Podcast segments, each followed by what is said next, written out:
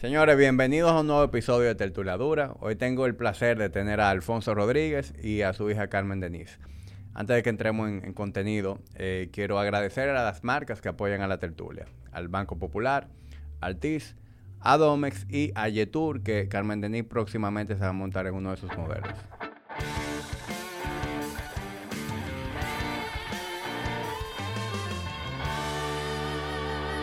Mr. Alfonso. Cuéntame. Muchas gracias por venir. Yo sé que usted llegó al país y desde que llegó le han caído como la, la conga. Para que sepa. Ya está en una especie de, de media tour, yendo a podcast, yendo a radio. Sin querer, pero hay que decirle que, sí a la gente. Me siento privilegiado de, que pudiera sacar el espacio y venir. No, no, y me dijeron que tú eres de lo que estás rankeado. Por lo menos en mi casa está rankeadísimo. No, no, pero me dijeron. Sí, bueno, y, obviamente ahí utilizamos las relaciones que tenemos de por medio. Sí, me imagino que con Carmen Denis. Eso siempre ayuda. Carmen Denis. Carmen Denis. Carmen Denis, que si ustedes se preguntan por qué ahora mismo hay un asiento vacío en el Porque viene en camino a joder. Ella no venía, se antojó de venir. Y, a joder. Y le habilitamos todo lo que ella necesita. Un asiento, un micrófono y una copa y hay que darle vino. Que darle vino. la gente me pregunta en la calle. Y la hija tuya tan linda, pero ¿cómo lo molesta? Y yo le digo, bueno, mi amor, yo lo que soy el papá, los hijos míos son los únicos que hacen lo que le da la gana. Y, te molestan todas. Yo lo, que pasa es que Carmen Denis es la más vocal. Sí, sí, sí, claro. Todas y todos, porque son, son hembras y varones. Pero los varones son chiquitos, ¿verdad? Los varones son chiquitos, tienen 14, 10 y 6. Bueno, esos son con los que yo estoy ahora jugando pelota. Y bueno. Tú has sido muy fértil en esta vida. Sí, sí, no, pero ya la escopeta se vació. Esa escopeta no tiene tiro. La mandaste a vaciar, ¿será? Porque no, no, no, se, vació, se vació, se vació. ya ahí no queda nada. no creas. Mira, mira al Pachino como anda todavía. A los 80. Tirando, tirando tiro. No, no solamente al Pachino. Y Robert De Niro también. Sí. Los dos están embarazados a los ochenta y pico. Sí, pero para tú embarazar a una, una, mujer a los 80 años, tú tienes que tener por lo menos, mínimo, en tu cuenta de banco 200 millones de dólares. Para tú dejar tu carajito parado. Porque tú sabes que tú te vas pronto. No tan solo eso. Para una mujer dejarse embarazar de ti a esa edad, siendo joven, tú tienes que tener ese requisito. Nada, nada porque sí. Sí, para que sepa. No, Alfonso, eh, con usted podemos hablar de muchas cosas. Podemos hablar de cine, podemos hablar de política, podemos hablar historia de vida. Así que tengo una, una serie de, cosas que quisiera que conversemos. Dale.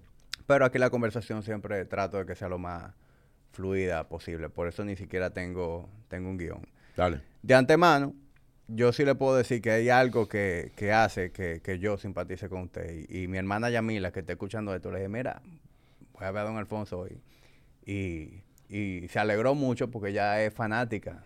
Eh, ella siempre está atenta a los posts suyos para cuando le comenten cualquier cosa fuera de lugar, eh, ver cuál, cuál será el comentario suyo. Siempre viene una frase célebre que usted acuñó hace unos años. Sí. Eh, le decía que tenemos que hacer... tenemos que hacer branding, claro, eso hay que brandearlo. Tichel y, ¿cómo se llama lo de, lo, de café? Hay que hacer mock. Mock de café. Con el dedo, pues yo le, yo le sacaba el dedo al haitiano. Bueno, aquí antes de que empezáramos a grabar, ya hicimos un plan, de, un, plan, de negocio, diferentes cosas que vienen. Yo lo voy a tirar en medio, a decir que usted va a hacer un podcast. Sí, claro. Es que el que no se monta en la ola de la modernidad se queda atrás. Y yo aprendí eso hace muchos años, por eso siempre he tenido jóvenes a mi lado, cerca de mí, por eso todas mis hijas trabajan conmigo. Eh, los esposos de mis hijas trabajan conmigo. Yo, tú tienes que tener gente joven al lado. Porque es que la juventud es lo que, es lo que mantiene eh, las ruedas eh, eh engrasadas y dando vueltas.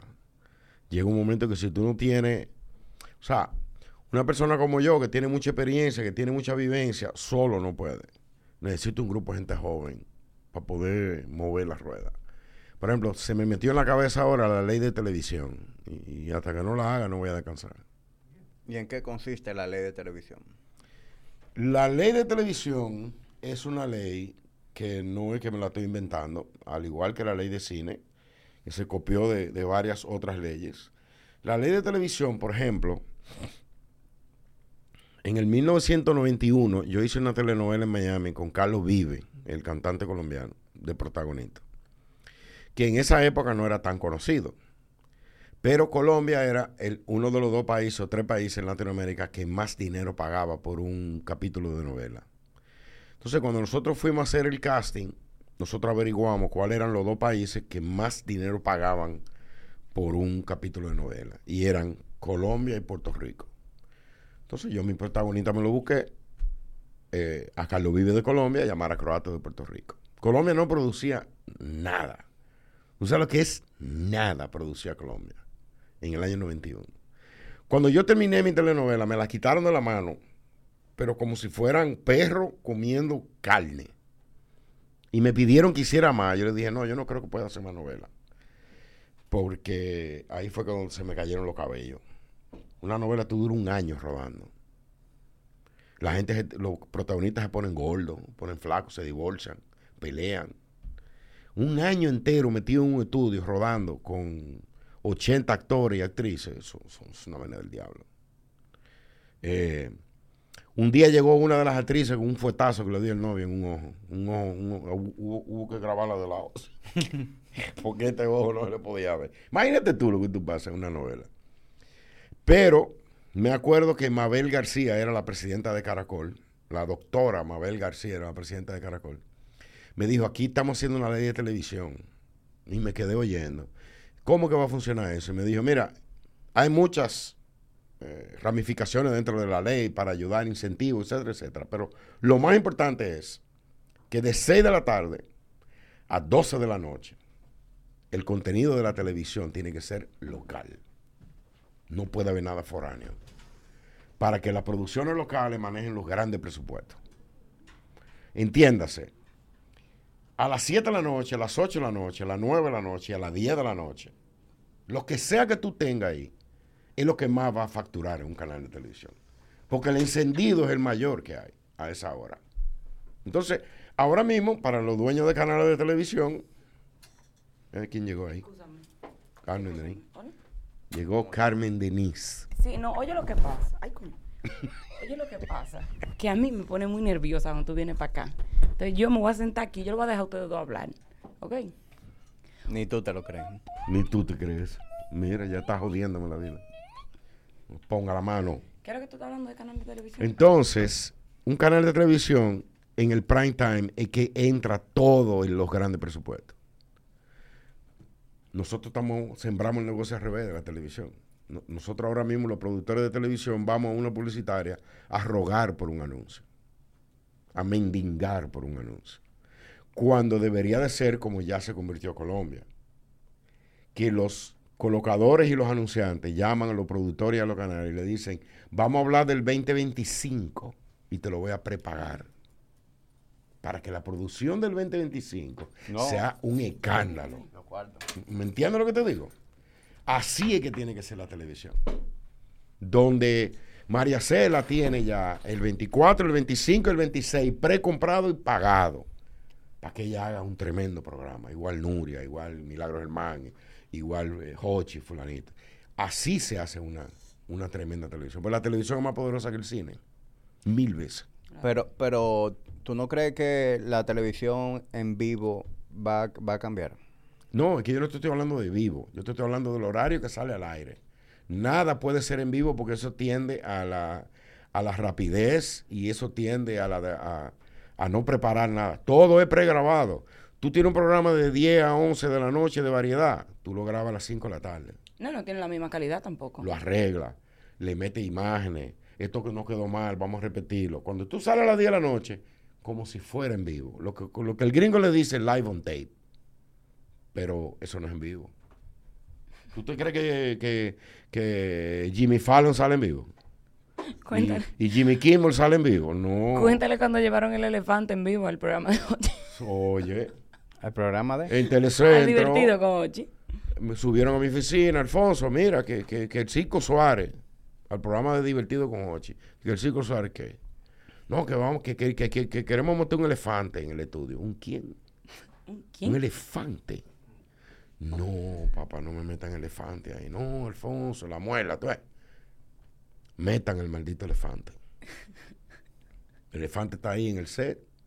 Está Georgina Dulú, las, la española que estaban ahí, Hochi. Y ese elefante hizo así, subió ese rabo, mi hermano, y hundió un chiguete. Y cagó a todo el que estaba ahí. Nada más subieron. Alfonso, tú tenías razón con lo del elefante. ¿Qué pasó? Ahí está todo el mundo cagado. el elefante le habían dado unos plátanos de aquí, una vaina, era como una diarrea. Dios mío.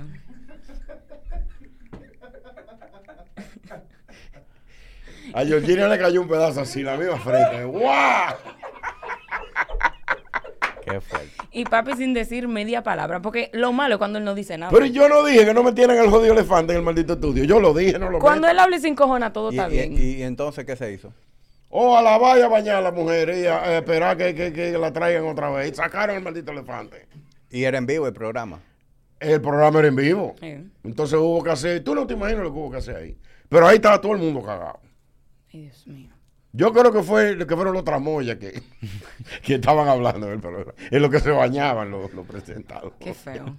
Qué fuerte. Y una vez me dice Luisito Martí, Alfonso, hay un mono. Digo, mierda, mano, van a seguir jodiendo con los animales. man".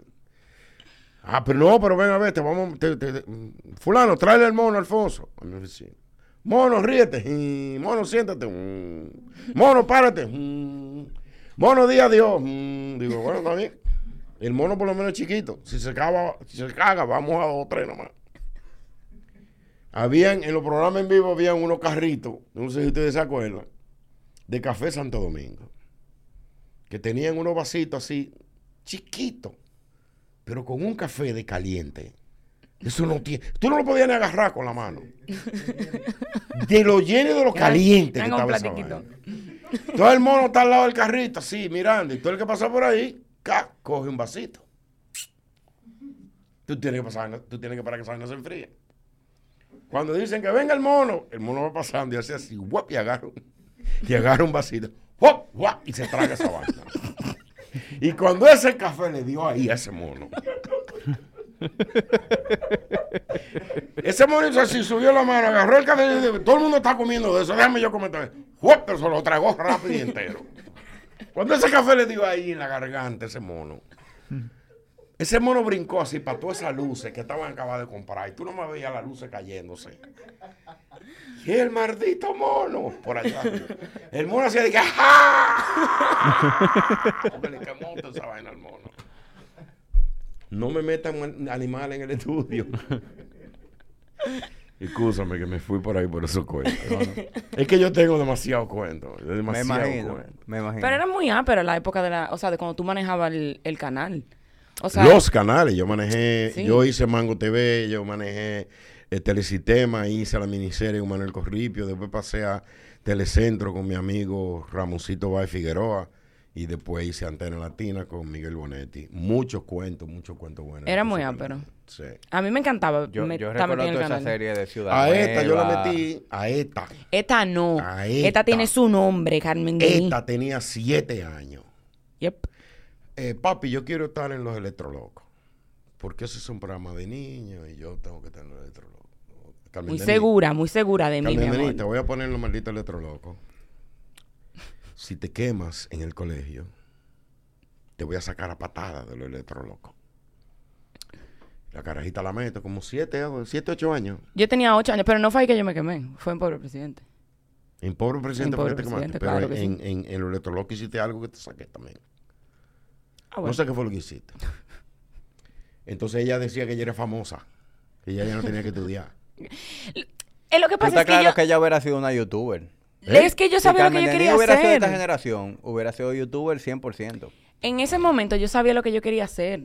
¿Entiendes? Yo estaba clara, por eso yo no ponía atención en el colegio. A mí no me importaba el pi, porque yo sabía Claro, que yo lo que iba a estar que ir- eh, aprender a ir al baño sola antes de y amarrarme los cordones. Sí, ser famosa. Yo no quería ser famosa, yo quería vivir de la pasión que yo tenía dentro. Y lo lograste. Claro que no, yo me salí de esa vaina, eso no era para mí. Olvídate de eso. Un día, un día me dice Carmen Denis, papi, como con 16 años, papi, yo voy por una discoteca, pero con actitud. Yo voy por una discoteca, como diciendo, diga tú sí o que no. digo yo, no está bien. Tienes que pasarte por alguna de esas tiendas donde vendan eh, lente oscuro de sol. Me dice, ¿para qué? Dice, para que no se te vea el coñazo que te voy a dar cuando antes tú irte para la discoteca. Entonces tú pones tu lente. y nadie va a saber que tú tienes ese fuetazo guadaco. Ya lo- no tenía amenazada, amenazada con esa vaina. Pero que con eso que tú estabas diciendo de, de, o sea, de que yo entré a la televisión chiquita y hice lo electroloco con ocho años después de Pobre Presidente, yo me quemé en Pobre Presidente. O sea, cuando yo estaba haciendo Pobre Presidente, ya yo, yo estaba más grande y tenía como que 13 años por ahí. Y yo, obviamente, me quemé de curso porque a mí me sacaban en recreo. Yo me iba para el canal a filmar y ya, ¿quién iba a hacer tarea? Tarea del diablo. ¿Qué más? El punto es que papi me sacó de la televisión, pero de todo lo que yo hacía, de todo, porque yo nada, yo no nada más estaba en, en Pobre Presidente, ya sea como especiales. ¿Tú no te acuerdas que yo hacía de Hochi, que tú me mandabas a, a Ah, entrevistar sí, a Shakira, la a vaina? entrevistar, eh, a entrevistar gente que ustedes trajeran. El punto es que cuando yo me gradué del colegio, papi me sacó que yo no podía salir ni en una foto, nada, en nada. Yo me gradué del colegio y yo digo, no, yo me voy a estudiar cine, yo me voy a estudiar actuación. Y papi me dice, claro que sí, váyase, lárguese, estudie su cine. Cuando yo volví, yo creía que yo volvía a Salma Hayek. Porque ya, Salma Hayek. Salma Hayek, porque ya yo me gradué. Ya yo te di lo que tú querías, que era un título, tómalo ahí. Mi hermano, el primer día que yo estoy aquí, yo creo que ya que papi me va a poner a hacer película de una vez, me dijo, ok, oye, ¿cómo que ve el juego? Tú vas a hacer 10 películas y 50 comerciales detrás de cámara antes de tú mencionarme estar frente a una, a una cámara. Tres años me, me costó hacer eso. Bien hecho. Trabajando detrás de cámara. Tres Bien, Que años. aprenda lo que es bueno. Después que lo hice, hice mi angelito y después fui que, ay, more, mira, a mí me gusta mucho los cuartos, a mí me gusta mucho trabajar eh, rápido la vaina, esa vaina de ser famoso, petaña y cuadrito, eso no es para mí, olvídate de eso. Y me salí, literalmente no volví a hacer nada. Bueno, malcriado.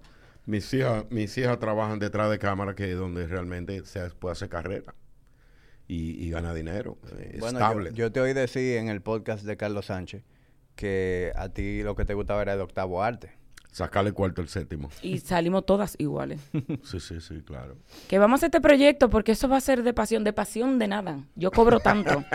A mí no me hable de A mí no me hable de pasión. A mí no me hable de Quisqueya y de no me hable de nada. Nada, Esto es lo que yo cobro, que es lo que usted quiere. Busca los Duarte. Claro. O los Benjamins. Sí, porque arrancando una vez con la pasión. ¿Qué pasión? Yo pago yo supermercado con pasión. Está loco. No, yo lo que creo es que hay que buscarse la moña antes de buscar pasión. No, a mí me dijo una persona que sabía lo que estaba haciendo en la época que me lo dijo. Me dijo, tú lo que tienes que hacer es disfrútate el camino hacia donde sea que tú vayas, pero nunca tengas una meta para que no llegues. Porque si llegaste, entonces te jodiste. Entonces, la meta tuya es ilimitada, no, no tiene límite. Lo que tú no puedes vivir amargado porque no llegaste a conseguir tu meta, porque la meta tú no la ves. Entonces, arranca a caminar, disfrútate el camino, que vas a llegar más lejos que mucha gente. ¿Quién me dijo ese consejo? Steve Jobs. Ay, mi amor, Titi. Ustedes eran íntimos. ¿Eh? Era- eran íntimos. No, pero trabajamos juntos cuando nadie sabía quién era. ¿Es verdad? Sí, claro. En Los Ángeles. Cuando yo coloreaba películas en blanco y negro en Color System Technology, nosotros fuimos, eh, hicimos un minuto de la Segunda Guerra Mundial para una serie. Ese fue el primer trabajo que conseguimos para una miniserie de ABC de la, de, de la Segunda Guerra Mundial. Se llamaba Winds of War con Robert Mitchum. Y había un minuto de la Segunda Guerra Mundial que ellos lo querían colorear. Y se enteraron que nosotros estábamos haciendo ese proceso muy artesanal, cuadro por cuadro. Y coloreamos un minuto como en algunos seis meses. Pero salió en televisión y la empresa la compró Ted Turner completa y nos puso a valer. De ahí salí yo de andar una mierda de carro a Porsche 911 Carrera Cabriolet. Y, y jefe de toda esa mierda. Y una un- de, de una ratonera que estábamos en Hollywood, pasamos a Marina del Rey, a un edificio de high tech. Y entonces él, Ted Turner, nos preguntó qué ustedes necesitan, computadores. Nosotros, ¿qué es eso? Yo te estoy hablando del año 84, ¿eh? Computadora, ¿qué es eso? Ah, una mierda ahí que hace. Y ahí llegaron Steve Jobs y el gordo Sasuke. Wozniak. Ese. Y, no, y trabajaron con nosotros como, como algunos ocho meses. Sí, porque tú lo ves así de gurabo, mi amor, pero es, él es un bacano. No, Tú lo ves así de teñito, pero él es un bacano. Ellos nos preguntaban a nosotros, ¿qué tú quieres que la vaina haga? Y nosotros le decíamos, coño, que si yo pongo un poligón aquí para colorear este brazo color carne, en la toma 103, y el señor hace así, se raca y vuelve para atrás otra vez, coño, que yo no tenga que ir cuadro por cuadro moviendo esa vaina. ¿Me entiendes? ¿Tú crees que tú, que tú, yo le puedo decir a la computadora, cuadro 1, cuadro 100, cuadro 200, cuadro 500 y para atrás otra vez y dile a la computadora que llene? Y los tigres se iban y volvían a la semana. Dale a la vaina para que tú veas. Entonces tenía- había que ajustarlo porque cuando le dábamos la vaina, como yo decía, el color se quedaba un ching atrás. Entonces el color como que no... Como un delay. Sí, un delay. El, el- el tipo subía el brazo y el color, ¡güey! El brazo subió. Entonces volvían otra vez a la semana que viene, venían ya, cogimos el, el key de la vaina y el brazo hacía así. Me acuerdo que lo más difícil de todo ese proceso fue cómo nosotros podíamos colorear la cara de un actor, color piel, y que los ojos tuvieran el color blanco. Búscalo en, en- en- alguna de esas páginas tiene que haber películas de las primeras que se colorearon. Porque Ted Turner compró los canales, estaba el cable, estaba surgiendo. Y entonces Ted Turner compró 4.000 películas en blanco y negro del archivo de, del archivo de MGM porque él tenía un canal que se llamaba Turner Classics, que nada más ponían clásicos de, Turner Classic Movies. eso, eso lo coloreé yo y un grupo de gente todito lo que están ahí. Pero los ojos salían color carne. Pues no sabíamos cómo. Nosotros podíamos ponerle el negro del ojo, porque ya estaba ahí en el gris, en, en la tonalidad de gris. Pero el blanco de los ojos no, no lo sabíamos poner. Yo imagino que ahora que tú ves toda esta herramienta de, de inteligencia artificial, tú tienes que estar flipando. Bueno, pero todo salió de, de lo que nosotros No, no, arrancamos. yo sé, pero que debe ser impresionante para ti ver toda esa evolución. Sí, claro. No, no. Y, y lo, de, lo, lo de CGI y toda la vaina que se pueden hacer ahora, que tú ves una película entera te la graban en verde. Bueno, mi angelito lo hicimos casi en verde. O Es- sea, exacto. Eh, nosotros hemos, hemos usado mucha tecnología también en la película que hemos hecho aquí. Alfonso, ¿y, y cómo tú vuelves para acá? O sea, si, si te estaba yendo tan bien allá, ¿qué, qué te hizo volver a...? Porque yo trabajé en una película con Michael Douglas. Y, y Michael Douglas me dijo, me acuerdo en Veracruz, México, que estábamos filmando una escena de, de, de, vaina de- de tormenta tropical y de jodienda de eso, en una película que se llama Romance in the Stone. Yo era director de atmósfera derecha. Eso es los extras que están más cerca de los actores del lado derecho. Los Bleacher 4. Ajá. Bueno, no bleacher, los bleachers son los extras, lo mío era palco, palco a la derecha.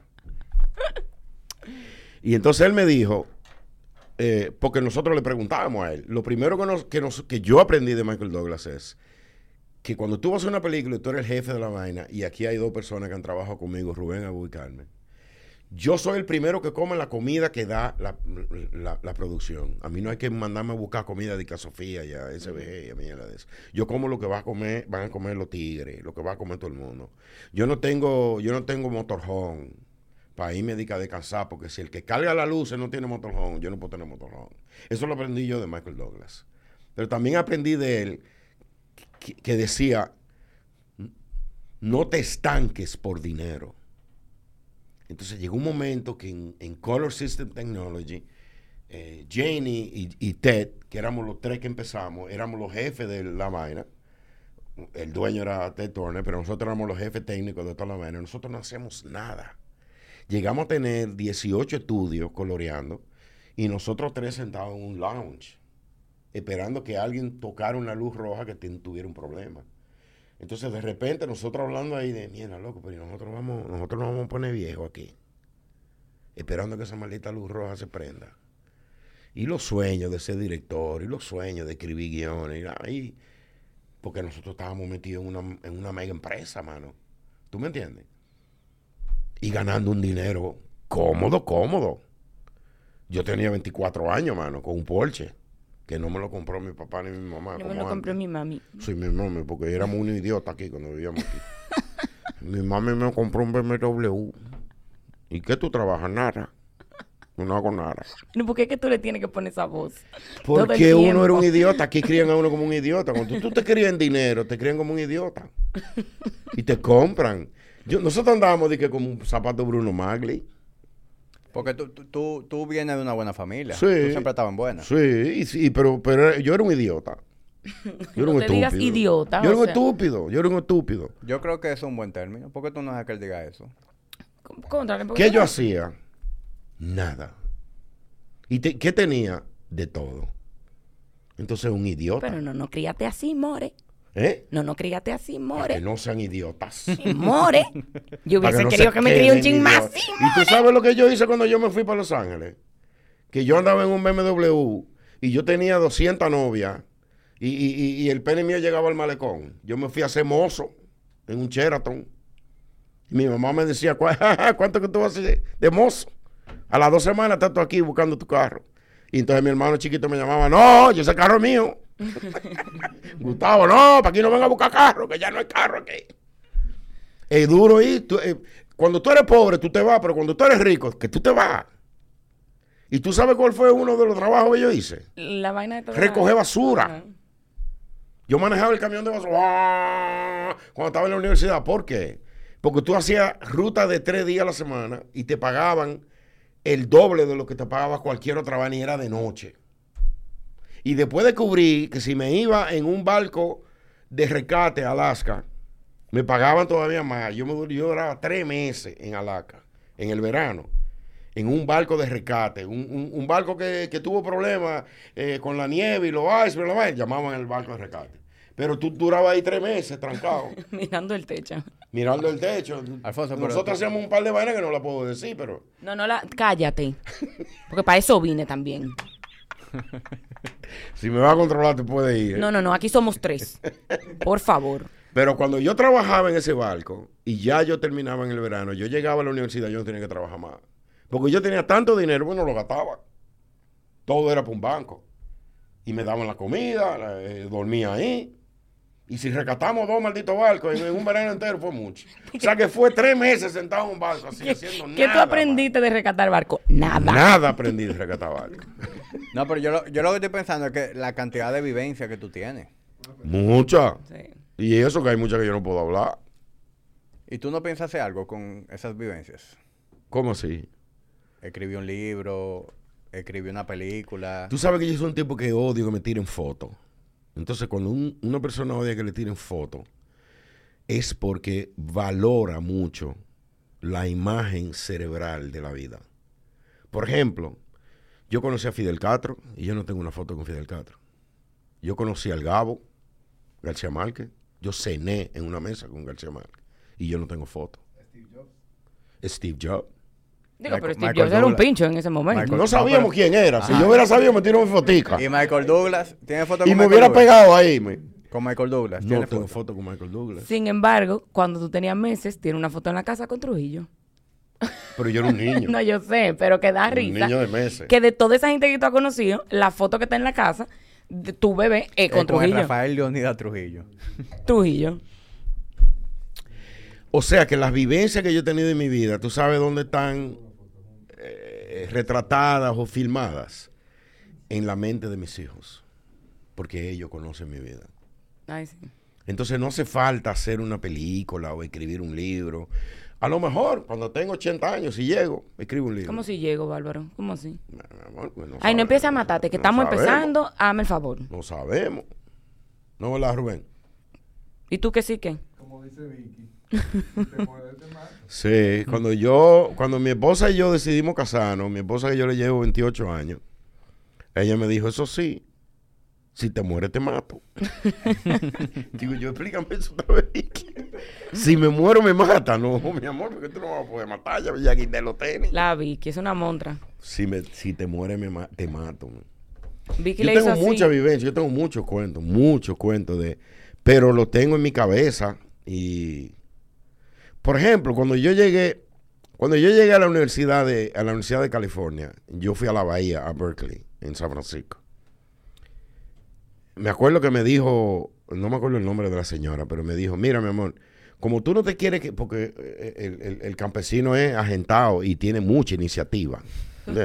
El campesino es una de las vainas que más iniciativa tiene. Yo no quiero vivir en los dorms de la universidad. Yo quiero un apartamento aparte, afuera. Dice la señora, pero ¿por qué tú no te quedas en- el dorm el primer año? Para que no, no, no, no, yo, yo quiero vivir afuera. Un baño compartido, vaina. Con una vaina, sí, de que baño compartido y con un roommate. No, no, no, yo quiero mi apartamento solo. y la señora me dice, coge un mapa. Y me dice, mira, tú ves esta zona. Esta zona se llama Oakland. No te metas ahí. No te metas ahí. No te metas ahí. Usted busca apartamento por aquí, cerca de la universidad. No te metas para acá. Yo no sé qué fue lo que yo hice. Con la cara de idiota, con un mapa y un lápiz, buscando una calle, una vaina. Y me metí para Oakland. Y a mí me agarraron y me dieron una golpeada. me rompieron dos cotillas. El primer fuetazo me dieron por ahí atrás, yo caí de boca así, inconsciente, me dieron patada, me dieron mal. Y yo nada más, cuando yo me desperté en, en un- en un- en una emergencia, yo nada más decía, mierda, mi mamá me dijo que yo no iba a durar dos meses aquí. Yo no tengo tres días y miren lo que estoy. Todo golpeado. ¿Y, y la, la golpiza fue para robarte o fue Porque me simplemente metí en? Oakland, Hate. un sitio horrible, para robarme, para quitarme lo que tenía, pero yo no tenía nada, yo era un estudiante, yo los cuartos yo los tenía abajo del colchón en el hotel. Eh, campesino al fin. Y yo me acuerdo que mi mamá me decía, tú, tú no duras un mes allá. Y cuando a mí me dieron esa golpeada, yo dije, mierda, yo, yo no puedo coger para atrás desbaratado. Duré 11 años. Y dijeron que yo no iba a, que yo no iba a durar un mes o dos meses. Sí, porque también mi amigo es terco. Terco hasta la taza. O sea, si papi dice por ahí, es por ahí que voy. Bueno, eso lo aprendí y, y- y creo que me ha ido bien porque eh, yo soy yo soy de la gente que hace muchos planes y nunca llegaba a, a- a- realizar ninguno. Y me di cuenta, y dije, coño, pero espérate, yo lo que voy hablando mierda. Voy a hacer, voy a hacer, voy a hacer, diseñé esto, este programa, esta vaina, esta película y no hacía nada. Déjame concentrarme en una vaina, coño, y hasta que no la haga y no la termine, no me invento la otra. Pero eso es un problema que con lo, eso son faltas con las que uno nace. Pero tú eras así cuando, porque tú has hecho muchísimas cosas. No, cuando joven. Cuando joven. Exacto, cuando joven. Cuando yo estaba en la universidad, o sea, eh, eh, los proyectos eran que, que no cabían en California de tanto proyecto. No, y a mí me gusta que tú siempre me dijiste eso desde, desde chiquita. Porque yo soy igualita a mi papá. Y papi me decía lo mismo, óyeme, cuando tú quieras hacer una vaina, dale para allá y hasta que tú no termines eso, no arranques con lo otro. No invente más vaina. Me pasó con, o sea, con muchísimos proyectos y hasta llegar a donde, a donde estoy ahora mismo, que es con mi estudio. Que desde que papi lo vio me dijo, ok, todo esto está muy chulo. Ahora concéntrense en esto. Ese es su mercado, tírenlo para adelante, olvídense de todo lo otro. Y tengo cuatro años con él, gracias a Dios. Te está yendo bien, 5 millones. Yo no tengo una cinco cuenta. millones, Cinco papi, eso es millones mentira. A mí no me llame para es el pedirme relajo, prestado. señor, ese relajo que a mí más caro me hace a mí no me llame para pedirme prestado. Que tú No. tienes 5 millones en una cuenta. Prestado, nunca prestado, eso es dado. Rubén, tú conoces, ¿no? ¿Verdad? El expediente. Eso es dado. Pero a Rubén lo he chapeado yo muchísimas veces. Rubén. Rubén me llama un día. Voy a, voy a cenar, voy a comer con, tu, con tus hijas. Digo yo, mierda, Rubén, te van a dar duro, te van a chapear. en una película que estábamos me dieron haciendo. por ahí, cuando salió del, del restaurante, dice, mira, yo no saco las hijas tuyas a comer más nunca más. Claro, porque estamos filmando y viene don Rubén, nuestro tío. Ustedes van a comer conmigo y nosotros, ay, caminen, la tres. Que se va a comer Pedimos langota hoy. De todo pedimos. De todo, pedimos de todo. Pedíamos postre arriba del postre y digestivo arriba del día, todo pedimos. Le decíamos, bueno, more, mira, a falta de papita tú. Dale, muévete. Te chapearon duro, Rubén. Sí, duro. Pues Pero sí, las vivencias son muchas, hermano, son muchas, porque en los canales de televisión se vivió toda una época. En ese telecentro, una de las mejores épocas de mi vida, telecentro. Nosotros tratando de hacer sitcom, que aquí nunca se habían hecho. Y teníamos referentes de algunos de los sitcom americanos, que son los verdugos en ese, pero teníamos el Chavo del Ocho, que era el sitcom americano más famoso. Y nosotros, óyeme, yo me acuerdo de esos primeros cinco, seis capítulos de Ciudad Nueva. Una porquería que tú no te imaginas. Yo me acuerdo de esa época y, y eso era un toque de queda. Sí. Sí, un toque porque de Era una época en la que se veía mucha televisión local. Y Pero- yo recuerdo tipo 7 de la noche. Siete de ver la Ciudad noche. Nueva, ver los Electroloco. Electrolocos. Pero dio mucha brega, porque a mí no me enseñaron a hacer eso en la universidad, yo no sabía hacer eso. Lo que teníamos era que intuitivamente ver cómo era que yo iba a hacer esa vaina. Yo dije, lo primero que yo dije, yo tengo que tener un, un set de, de. ¿A dónde están? No, no hay libretita. Entonces había hubo que entrenar a los libretistas. Eh, empecé a escribir guiones, leer los guiones, no son sirve, papi. En los SICON tú tienes que hacer esto, son tres breaks comerciales. Eh, la vaina tiene que terminar allá arriba para que la gente lo vea mañana. va- O sea, vaina que yo nunca, que yo la había oído, pero nunca la habíamos hecho. No, y como a lo, qué sé yo, par de meses de que ya Electroloco y Ciudad Nueva estaban en el aire, no sab- o sea, nadie sabía el impacto todavía tan grande que, que, que teníamos, ¿tú entiendes? Y yo me acuerdo que fuimos los dos elencos a una feria del libro. Y nosotros llegamos como unos guanajos, que Ajá, éramos ahí todos. hubo que sacar a los actores como si fueran. A nosotros Jackson. nos sacaron como, exacto, a lo Michael Jackson, así, de que, pero que la gente se, se, se estaba trepando en Nosotros la no tarima. pa' sabíamos el nivel de aceptación que tenía en ese programa. Y llegamos a, la feria del libro, sí, caminando, eh, eh, todos los actores y toda la vaina. Y ahí se armó un corredero. Un Con corredero. toda esa gente, y todos esos muchachos, y toda esa gente que había ahí. Que no pudimos ni siquiera hacer a lo que fuimos. Nada. A mí- yo me acuerdo que a mí me agarraron por un brazo y yo terminé en no un pudimos carro. ni siquiera ir a donde íbamos a hacer algo, que no me acuerdo lo que era. Si era Pero era que la gente se ponía loca cuando veía a toda esa ¿Qué, gente. qué- qué tiempo duró al aire? Eso fueron como Los tres eh, años. Y Electroloco duraron dos años. Y ahora, y después se repitió mucho. Y ahora están todos en, en Pelidón. Lo puedes ver en pelidón.com. Pero yo creo que ahora dan más risa todavía. Sí. Porque hay chistes que cuando tú eras chiquito, por lo menos a mí me pasaba, que yo era chiquita, que yo no entendía. Pero ahora yo lo veo y uno se muerde la risa. Y dije, bárbaro, eso es lo que significa. Pero mira, había unos capítulos tan buenos. El, para mí el mejor capítulo de todo fue unos lentes, unos lentes que ponían a la gente. maravillosos. Ajá. Eran unos lentes que se encontraron los tigres del- del- del- de la vecindad. Entonces, coño, estos lentes, mira que ah, pero que, que vaina. Entonces, cuando tú te lo ponías, mira, tú veías a la gente en cuera.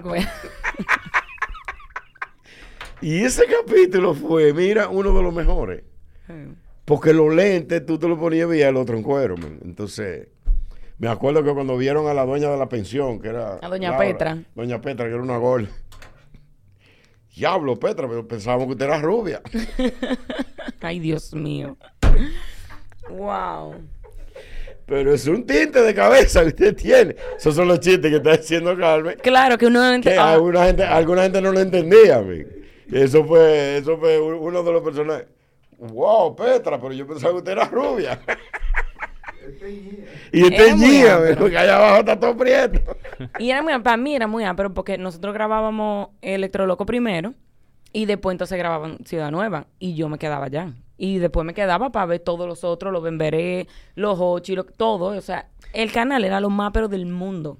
Sí, eso fue una época muy linda de, de la vida de todo ese grupo. Era un, elenco, un elenco como de 60 gente. De- y, ¿qui- ¿Quiénes de ese elenco siguen como que relevantes, haciendo... Hay sí? mucha gente.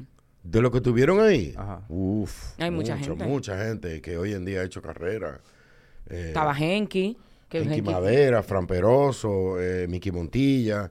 eh, eh, por ahí podemos seguir diciendo gente. men, Pero el ma- o sea, ahora Sergio mismo- Carlos. Yo creo que el más famoso ahora mismo es Henky, que está en Hollywood Henky, tirando para adelante. Henky es que más lejos ha llegado, que, que está ahora en, salió en Spider-Man, salió ahora en Mandalorian, salió gente que gente que está metido en Hollywood muy duro. Ya, ese es mi hermano, yo lo amo. Sí. ¿Y archivo de la fiscalía de esa misma época? Archivo de la Fiscalía yo lo empecé a hacer cuando salí de Telecentro. Esa era una idea que yo Eso era un siempre toque de queda hacer. también los domingos. Sí. Eso era un toque de queda. Entonces yo hice archivo de la fiscalía como por cuatro o cinco meses. No, yo creo que fueron como por tres meses cuando Miguel Bonetti me llama para que dirija Antena Latina. Entonces yo dejé archivo en, en el Canal 9 como por un año y después Miguel me, me compró el cruce para que, lo para que yo lo hiciera en Antena Latina. Yo era el director de Antena Latina, no podía tener un programa en otro canal. Y, y Antena Latina duré ahí 10 años. Fueron 10 años Fue muy ápero de también. mucho trabajo, de mucho aprendizaje. Por fin conseguí un, un dueño de canal de televisión que le interesaba el cine. Y con Miguel Bonetti fue que yo hice mis primeras películas. Macho de Mujer, Junior, eh, Al fin y al, cabo, eh, eh, Playboy. Playboy, to- ujú. Toda esa película la hice sin la ley. No había ley de cine, la hice con Miguel Bonetti, que fue uno de los pioneros grandes y, y- y inversionistas del cine. Cuando los cuartos se perdían si la película no vendía. Y tú fuiste el propulsor de la ley de cine. Sí, claro. A nosotros nos dieron como siete años de ley de cine, muchachos, en esa casa. Nosotros éramos un grupo que empezó en mi oficina por ahí por eh, Antena Latina, Rubén Abú, El Che, ¿cómo se llama la, la- productora que murió? Eh, Victoria Cruz, Victoria Cluje. Ah, eh, un grupo que empezamos ahí, eh, Fortunato. René Fortunato, un grupo que empezó ahí a, a- a cocinar batallar. eso. No, y, Y- se y fajaron seis o lo siete lograron. años después lo logramos. Sí, es lo que te Pero no fue fácil. No, nada que nada de fácil. No, no, no, no, no fue fácil. La gente cree. Hoy en día hay jóvenes haciendo cine que ni saben cómo se hizo la ley y, y ni La nada. critican y, dicen que la ley no critican y hablan un sirve. chisma mierda y, y no respetan los rangos. No, mira, yo, Cuando yo, se fundaron los cines, perdón, éramos 69. ¿Perdón?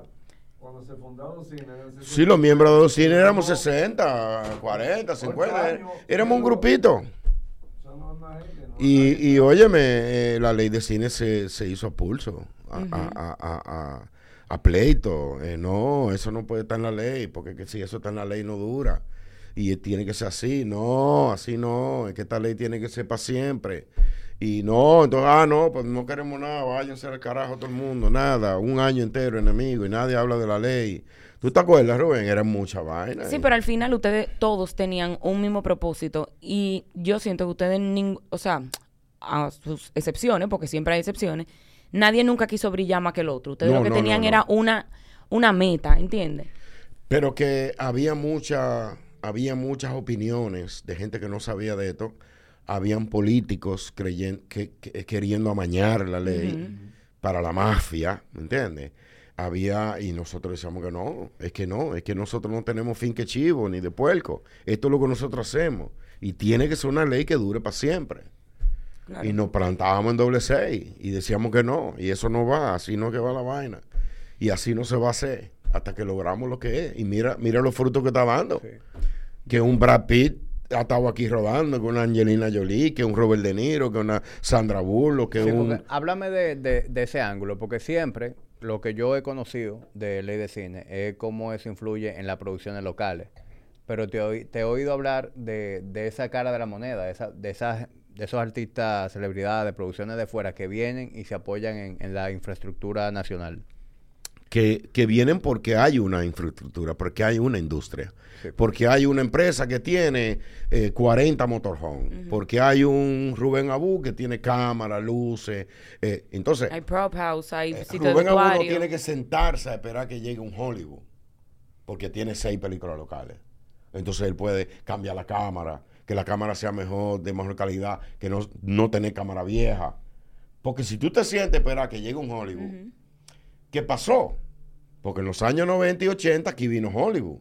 Vino eh, eh, Robert Redford con Sidney Pollack a hacer una película que se llamaba Habana. Hicieron el Padrino. Padrino 2. El Padrino 2. Y toda esa gente juró no volver jamás aquí, porque aquí no había de nada. Pasaron Aquí mucho no había ni, ni una gelatina para poner una luz adelante. No había de nada. Ni técnico, ni, ni gente que supiera cocinar, ni, ni siquiera había choferes que supieran buscar los actores a la hora que era. Nada, aquí no había de nada. Eso es lo que da el cine local. La máquina se engrasa con el cine local. Ahora, eso cuesta dinero. ¿Quién paga el cine local? Bueno, el gobierno presta el dinero. Entonces viene Hollywood y le paga el gobierno. ¿Cómo le paga? Sandra Bullock llegó, hizo una película, en en Itevi, pagó 2 mil millones en Itevi. 2 mil millones de pesos en Itevi. Y los dominicanos debíamos 700 millones ese año. Nada más Sandra Bullock pagó y quedó el número en azul. Porque nosotros debíamos 800 y ella pagó 2 mil. ¿Cuánto le quedó al gobierno? Nada más en ITEVI, olvídate de retención del IE y pago de impuestos sobre la renta a final de año de las empresas que contrataron y los hoteles y la... Nada más en ITEVI. El cine de fuera paga el local. Pero si no hay local, no vienen. No vienen. Claro, pues, No, y hay. que ya, por Porque ejemplo, playa hay en Taiwán, playa hay en Puerto Rico, playa hay en La playa hay en San Martín, playa hay, playa hay en todos lados. pero vienen aquí por la infraestructura que tenemos. No, y por el personal también, o sea, El personal a mí, me, a mí me pasó en muchas películas, por ejemplo, en una coreana que hice, en muchísima gringa también, que nos mandaban unos correos de que si nosotros sabíamos lo que era, tape y doble cara. Que si aquí había... eh, Sí, tape y doble gaffer, cara. gaffer tape. Vainas como tan básicas. Y yo le mandaba lo que yo decía, ¿qué? Ellos pensaban que esto era una que aldea. como que esto era un, o sea, un bohío y nosotros lo que estábamos era como con una con unos palos y lo íbamos a asistir a ellos. ¿Entiendes? Entonces, ellos vienen al territorio de nosotros, donde nosotros sabemos dónde venden la madera, dónde venden la pintura, el carpintero que te va a cortar eso, quién te va a cortar una vaina en CNC, tú no sabes. ¿Entiendes? O sea, tú tienes el conocimiento y tú eres un bacano porque tú trabajas en eso, pero yo también soy una bacana porque yo también trabajo en eso. Pero eso lo da el cine local. Eso es lo del cine local. Que lo- los suplidores y todo lo que tiene que ver, por lo menos yo hablando en el departamento de arte que es donde trabajo, yo sé quién hace y dónde está todo. Entonces tú vienes para este país a preguntarme qué es lo que es doble cara. Entonces ya ellos se están dando cuenta que el crew de aquí, dominicano, es muy bacano. Muy bacano. Y sabe. Y sabe todo lo que están haciendo. Y la industria crea cantidad de gente importante y tecnificado para que en cinco años se puedan insertar en cualquier película y digan, Sí. "Estos tipos están preparados. Sí. En los primeros años de- dejó pérdida, porque había que entrenar, había que hacer películas, había que, había que robar, pero, pero ya no, ya, ya nosotros estamos en azul por mucho. No, y, y nosotros mismos le decimos a ellos, mira, hay una manera más fácil de tú hacer- Tú sabes que el dominicano siempre hace la busca. ¿Entiendes? El gringo eh, tiene como una burocracia como para todo. eh. Mi amor, ataja eso ahí que eso no va a caer. No, Olvídate de y- eso. Y también, yo tengo a- amigos que están en la industria del cine, incluso por aquí han venido algunos de ellos, que me dicen que nosotros tenemos una ventaja y es que nuestra producción de cine es muy barata. No es tan barata, ¿eh? Bueno, en comparación a lo que cuesta producir algo del mismo calibre fuera. No, nosotros ten- estamos bajo los estándares mundiales de pago. Me- un poquito menos. O sea, pero en cuanto a horario, tú dices, o en No, o cuanto sea, a la producción, general. producción general. No, nosotros estamos a nivel de, de cualquier, de cualquier país en producción y en técnica. No, yo digo, yo sé calidad, pero yo me refiero al costo. que No, no, nosotros no somos tan baratos. Nosotros aquí. no somos tan baratos. Nosotros somos más caros que México. Para que tú tengas una idea. ¿Filmar aquí es más caro que México? Perdón. ¿Filmar aquí es más caro que filmar Filmar aquí es más caro que México. No, no claro que sí. Lo que pasa es que en México te matan. Deja de decir eso, que te han cogido con esa vaina de Pero decir es que que México verdad, te mi amor. Pero ¿y cómo no lo voy a Los decir? otros días voy yo, yo me voy para México, para Tulum, y me, te van a matar. Y digo yo, ¿qué me va a pasar? Eh, Men on fire. O sea, él la cogió con eso. Pues está bien, pues vete. Men on fire. Que me van a secuestrar. Pues vete. Denzel Washington me va a secuestrar. Señor, pero, pero ha- hay historia y hay historia. Hay historia y hay historia. Vete para Ciudad Juárez, donde guindan a los tigres sin cabeza. No, more, porque uno se vaya a Polanco y a Tulum y a cositas así. Ah, sigue jodiendo en Tulum porque tú ves. Tulum. Ah, pues, esos cinco millones, con esos 5 millones Con esos 5 Mire, millones que tú no tienes en esa cuenta, tú mí. tú a Tulum. No hay una vaina que me ha salido más cara a mí que ese jodido chiste mierda que yo le hice a papi de los 5 millones. Que yo planifiqué con Vicky, le dije, Vicky, ponte ahí, graba, me puse al lado de papi. El tipo literalmente no me cree. O sea, él jura que yo soy millo. Me puedes llamar de la Kennedy sin gasolina. Averíguatela con tus 5 millones. Vamos a salir de la jipeta primero y después ya... Va- vamos, vamos a tener que rodar. Lo estoy, el- lo estoy el- involucrando el- en una el- como la tuya.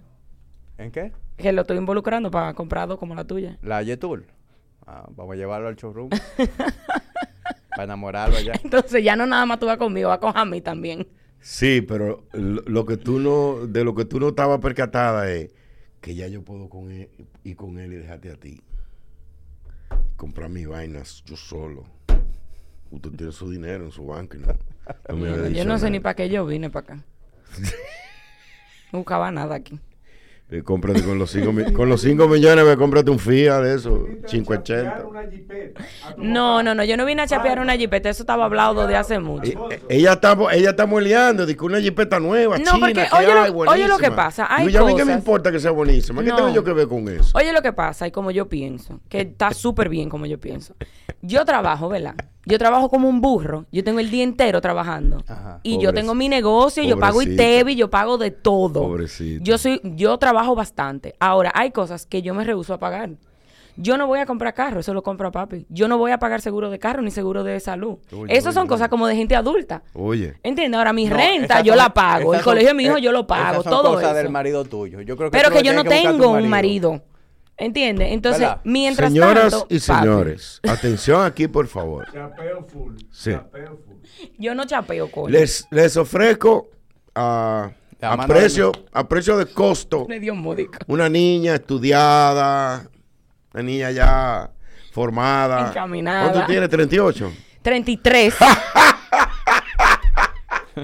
yo parezco de 38 años. Eh, andamos buscando marido con dinero, ya con hijos.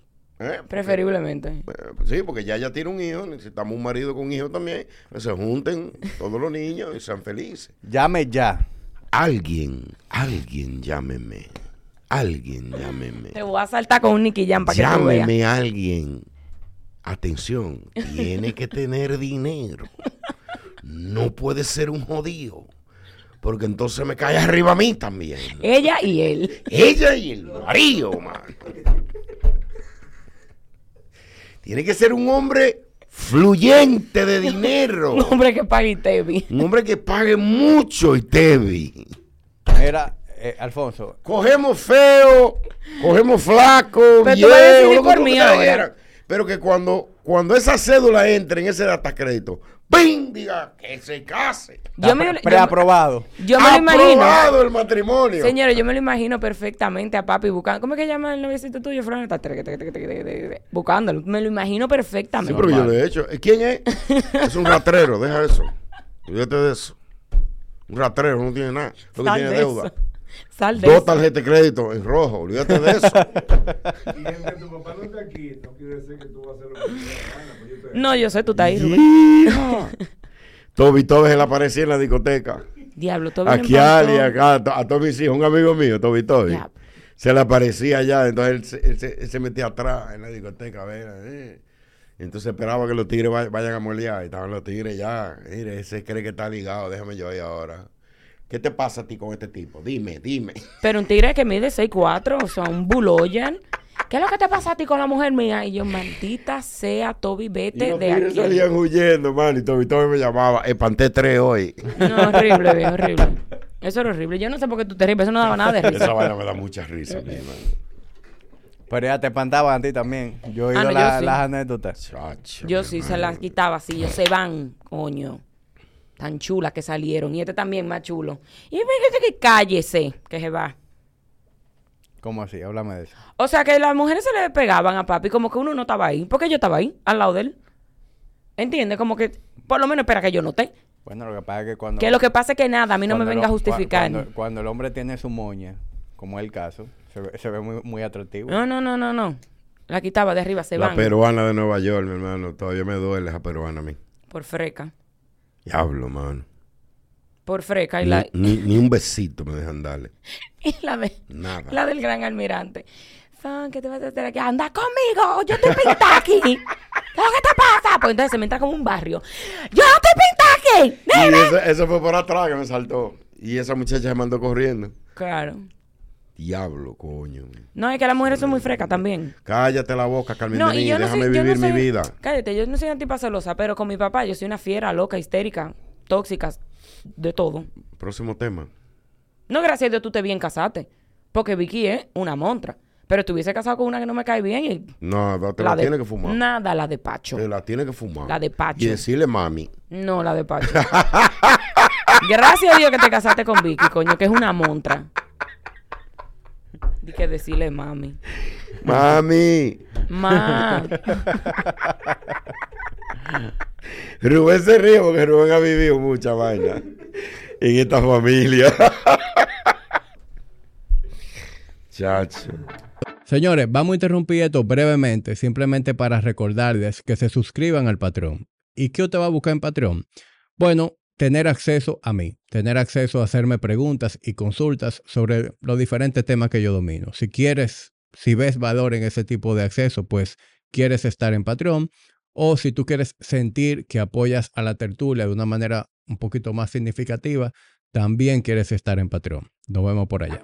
Alfonso, entonces la, la ley de cine ya tiene más de 10 años. Fue como para los... La ley de cine tiene 13 años y 12 años en ejecución, porque eh, se pasó en el 2010, pero en el 2010 hubo que hacer lo- los reglamentos y, y ponerla a funcionar. Y, ah, Primero de julio de 2011 empezó. Del 2011, exacto. Es indudable que ha dado un gran resultado. Enorme, enorme resultado. Pero ¿cómo...? Mucho más de lo que nosotros pensábamos que iba a dar.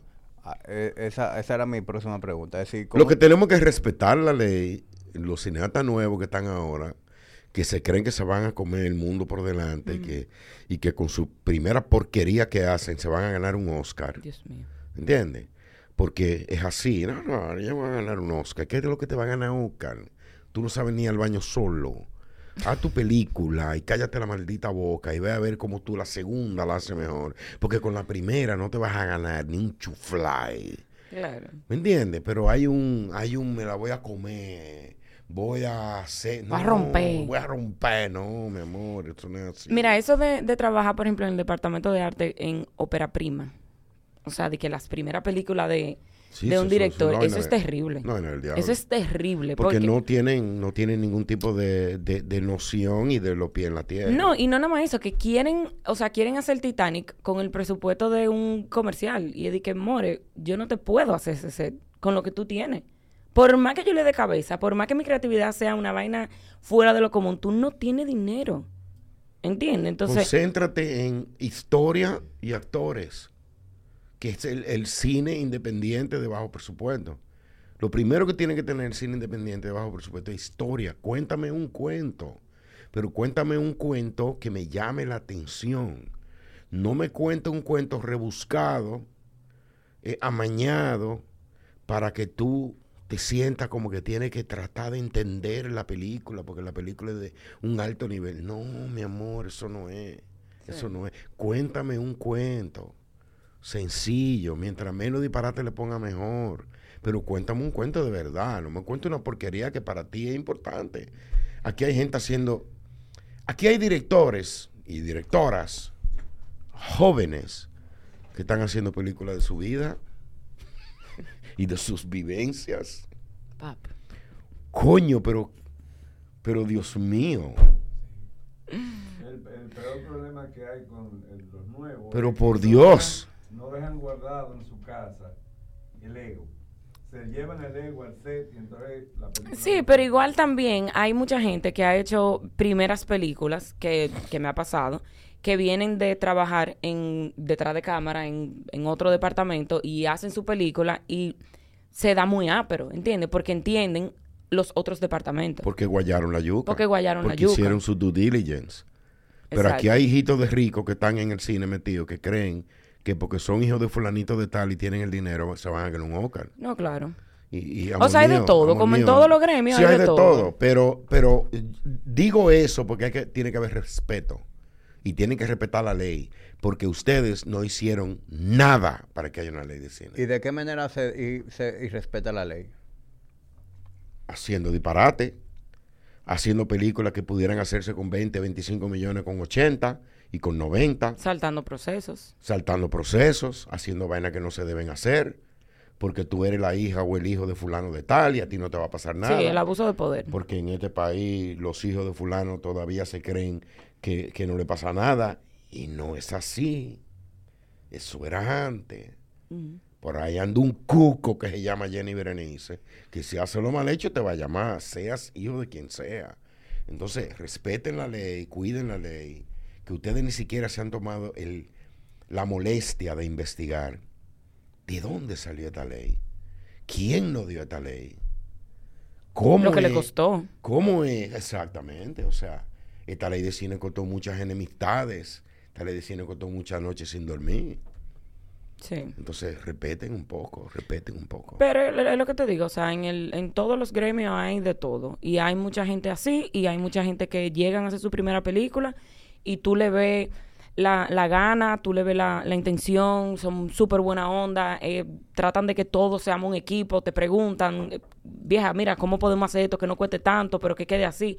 Y tú le metes, ¿tú entiendes? Tú dices, óyeme, somos un equipo entero, vamos a darle y vamos a hacer que esto quede bien. O sea, hay mucha gente buena también en este medio. Hay malas, pero hay buenas. A mí se me acercó una persona y me dijo, eh, buscando consejos, y yo, y yo, eso es válido. Y entonces me dice, yo le digo, ¿cuál es tu presupuesto? Y me dice, no, mi presupuesto son 90 millones de pesos. Digo yo, ¿y, y qué película que tú vas a hacer con 90 millones de pesos? no, esto, que lo otro. Digo, no, papito, que eso es demasiado dinero. O sea, yo he hecho películas con 30, yo he hecho películas con 40. ¿Tú sabes lo que me dijo? Sí, pero eso fue en el 1900 blanco y negro. Digo, ¿qué?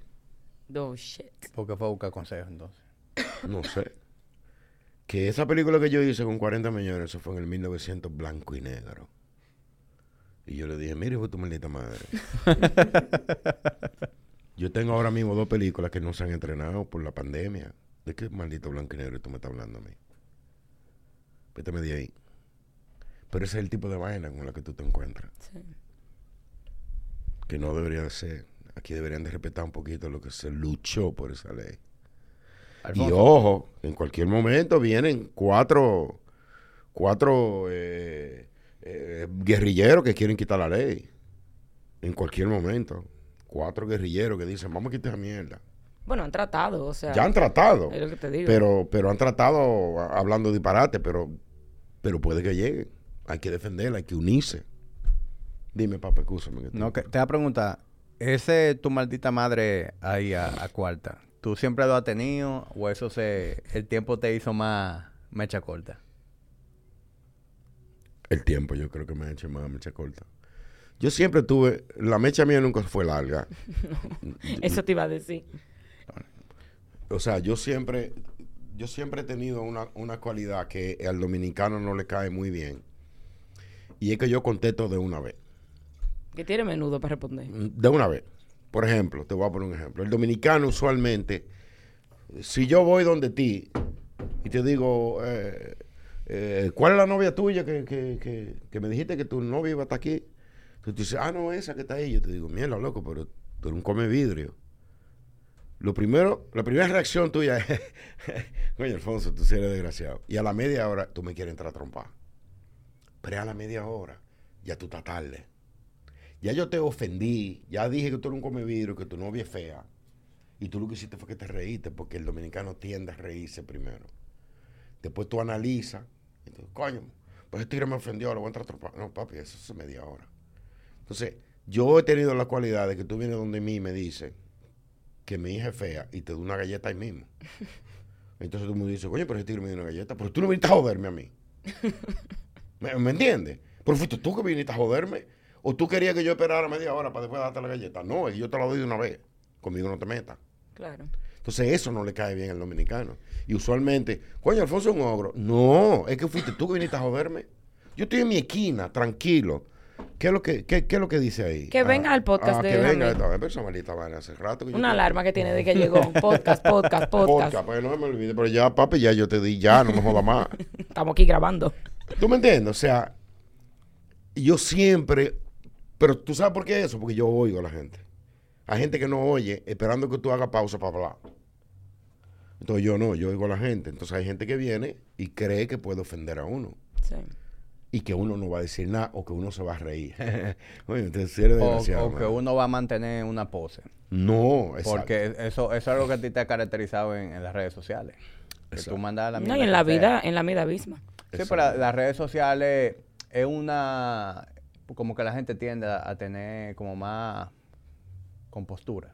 Sí. Mira, yo no sé si ha pasado en otras ocasiones, pero a mí se me han viralizado comentarios. La gente le da un, un- un screenshot y empiezan a mandarlo.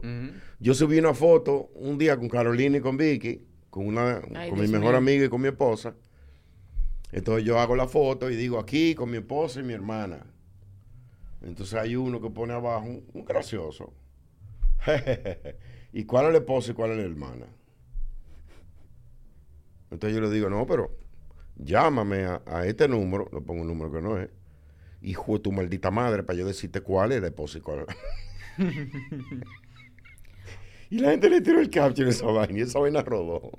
Y, un, y un, una vez que yo te mandé una foto de un, era un alguien, yo no sé si era en un concierto, era, era como un evento como de mucha gente, que tenía un t-shirt de papi así.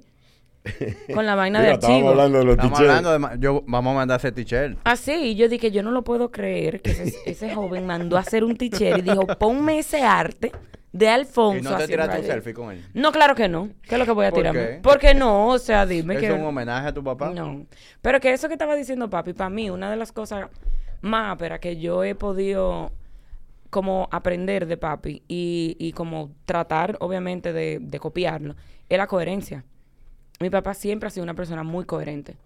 Y, y me lo ha, me lo ha pasado, ¿tú entiendes? Como que yo trabajo eso, de que, mira, tengo que ser coherente en la vida, o sea, tengo que ponerle mucho énfasis y, y mucho ojo a eso, porque la coherencia, loco, pa- para mí, después de la paz, es todo. O sea, si yo tengo paz y soy y coherente... entonces hacer otra cosa. Eso no es coherente. Que era lo que estábamos hablando Rubén y yo ahorita de un conocido de nosotros que, que quiere pretender que es un defensor del pueblo. Entonces, después que defiende el pueblo, pone una foto del Porsche que compró. Entonces, tú dices, papi, eso no tiene sentido. No defienda pueblo y después pone un Porsche. Porque eso no tiene coherencia, man. Cómprate tu maldito Porsche y quédate callado. Sí, lo que pasa es que el dominicano le gusta mucho el fronteo. Pues entonces no defienda pobre. Mm. No, no ve, no vieja. No, ese vieja. No habrá ese niño con Por ejemplo, a mí me dicen que, que si yo voy a hacer campaña, yo digo, sí, claro, yo voy a ayudar a Luis, yo voy a hacer campaña, yo me voy a fajar. Yo lo que no voy es para barrio a ver esa vieja y niño con moco. Porque yo no lo voy a hacer. No voy a ver esa vieja y niño con moco. Pues yo voy a los barrios los domingos como una, como una diversión mía. No, a, a buscar votos. No, yo no voy a barrio a buscar votos. A, no, no, no, a esa vieja con eh, niño con moco y vieja, vaina, babosa, vaina. bab- no, yo no hago eso. Pero, ¿En qué te ayudo? Pero no eso. ¿Soy un hombre coherente o no? Si tú eres un hombre coherente, mi amor, pero hay cosas que te puedes ahorrar. ¿Qué qué? Que te puedes ahorrar. Decirla. No, es que yo se lo digo a él y se lo digo a todo el que me llama. Yo no voy para barrio a esa vieja. Yo hago lo que tú quieras. Por ejemplo, yo voy a hacer una campaña dura. ¿Dónde? En Nueva York, en, en, en Loren, en Providence. Ahí no hay que ver esa vieja. Ahí tú vas y te, y te juntas con la gente y le hablas y esto con lo otro. Pero ahí no hay niños, ¿no? con moco. ¿Qué hace ese niño aquí en este maldito meeting? Pero tú me entiendes. Eso es ser coherente en la vida. ¿Dónde yo puedo hacer, hacer campaña? Hacer campaña en Estados Unidos, allá, donde están los dominicanos allá. Pero no me pida, porque me metí en la campaña, en la del 20. Y a mí hubo que sacarme en un par de ocasiones. Un tigre de siete pies me dijo, Alfonso, dame dos mil pesos. Y yo me volteé y le digo, tú eres amante mío, coño, para pedirme dos mil pesos. O para yo darte cuarto a ti. Ay, mira, qué bueno que eso Entonces hubo pasó. que sacarme porque a mí le iba a entrar a trompar.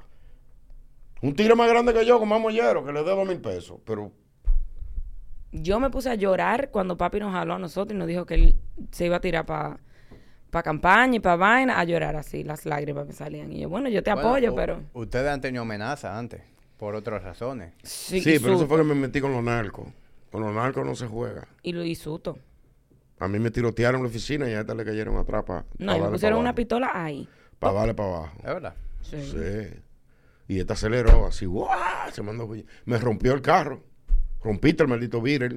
¿Qué tú querías? ¿Que me mataran? No, pero que- si hay un badén, cógelo de lado. Pero mi amor, una jipeta con siete tigres persiguiéndome. Él quiere que yo coja un badén de pasio. Es verdad que fue la, Ella lo segunda, cogió de frente, el maldito badén. ¡Papán! Rompió el crán del carro. fue la segunda vez que rompí el crán del carro, pero esa en mi defensa, eso no fue culpa mía. En mi casa estaban prohibidas tres vainas.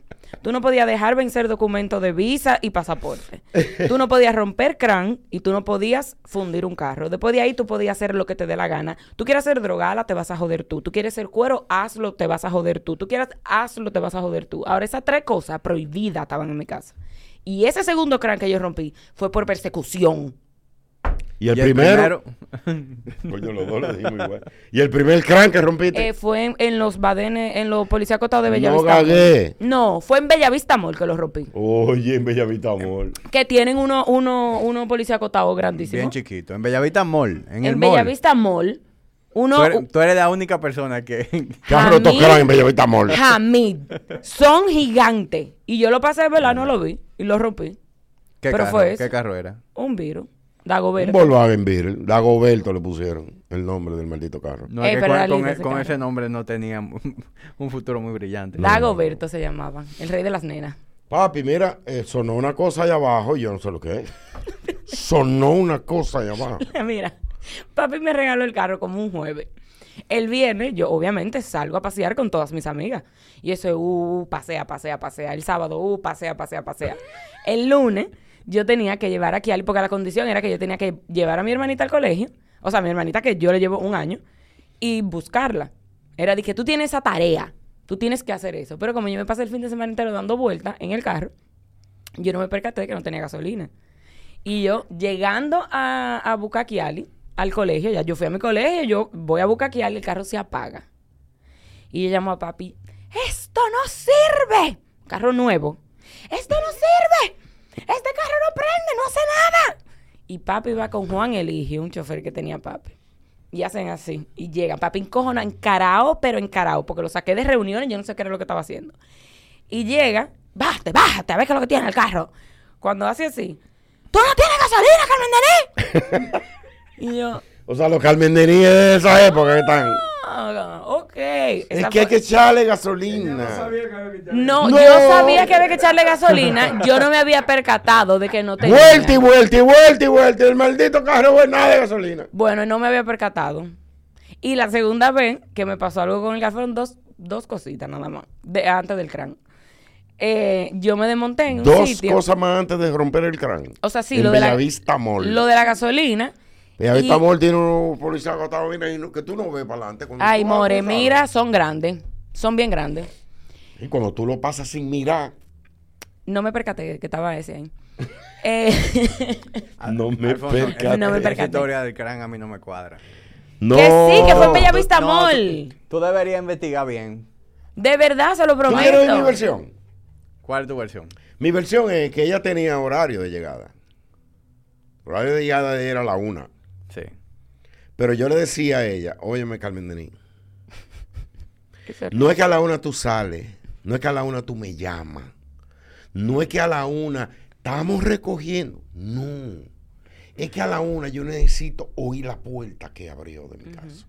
Y mami y papi divorciados. O sea, papi no esperaba en la casa a que nosotros Óyeme, llegáramos. es que a la una es en la casa. Eso fue que le cogió la hora.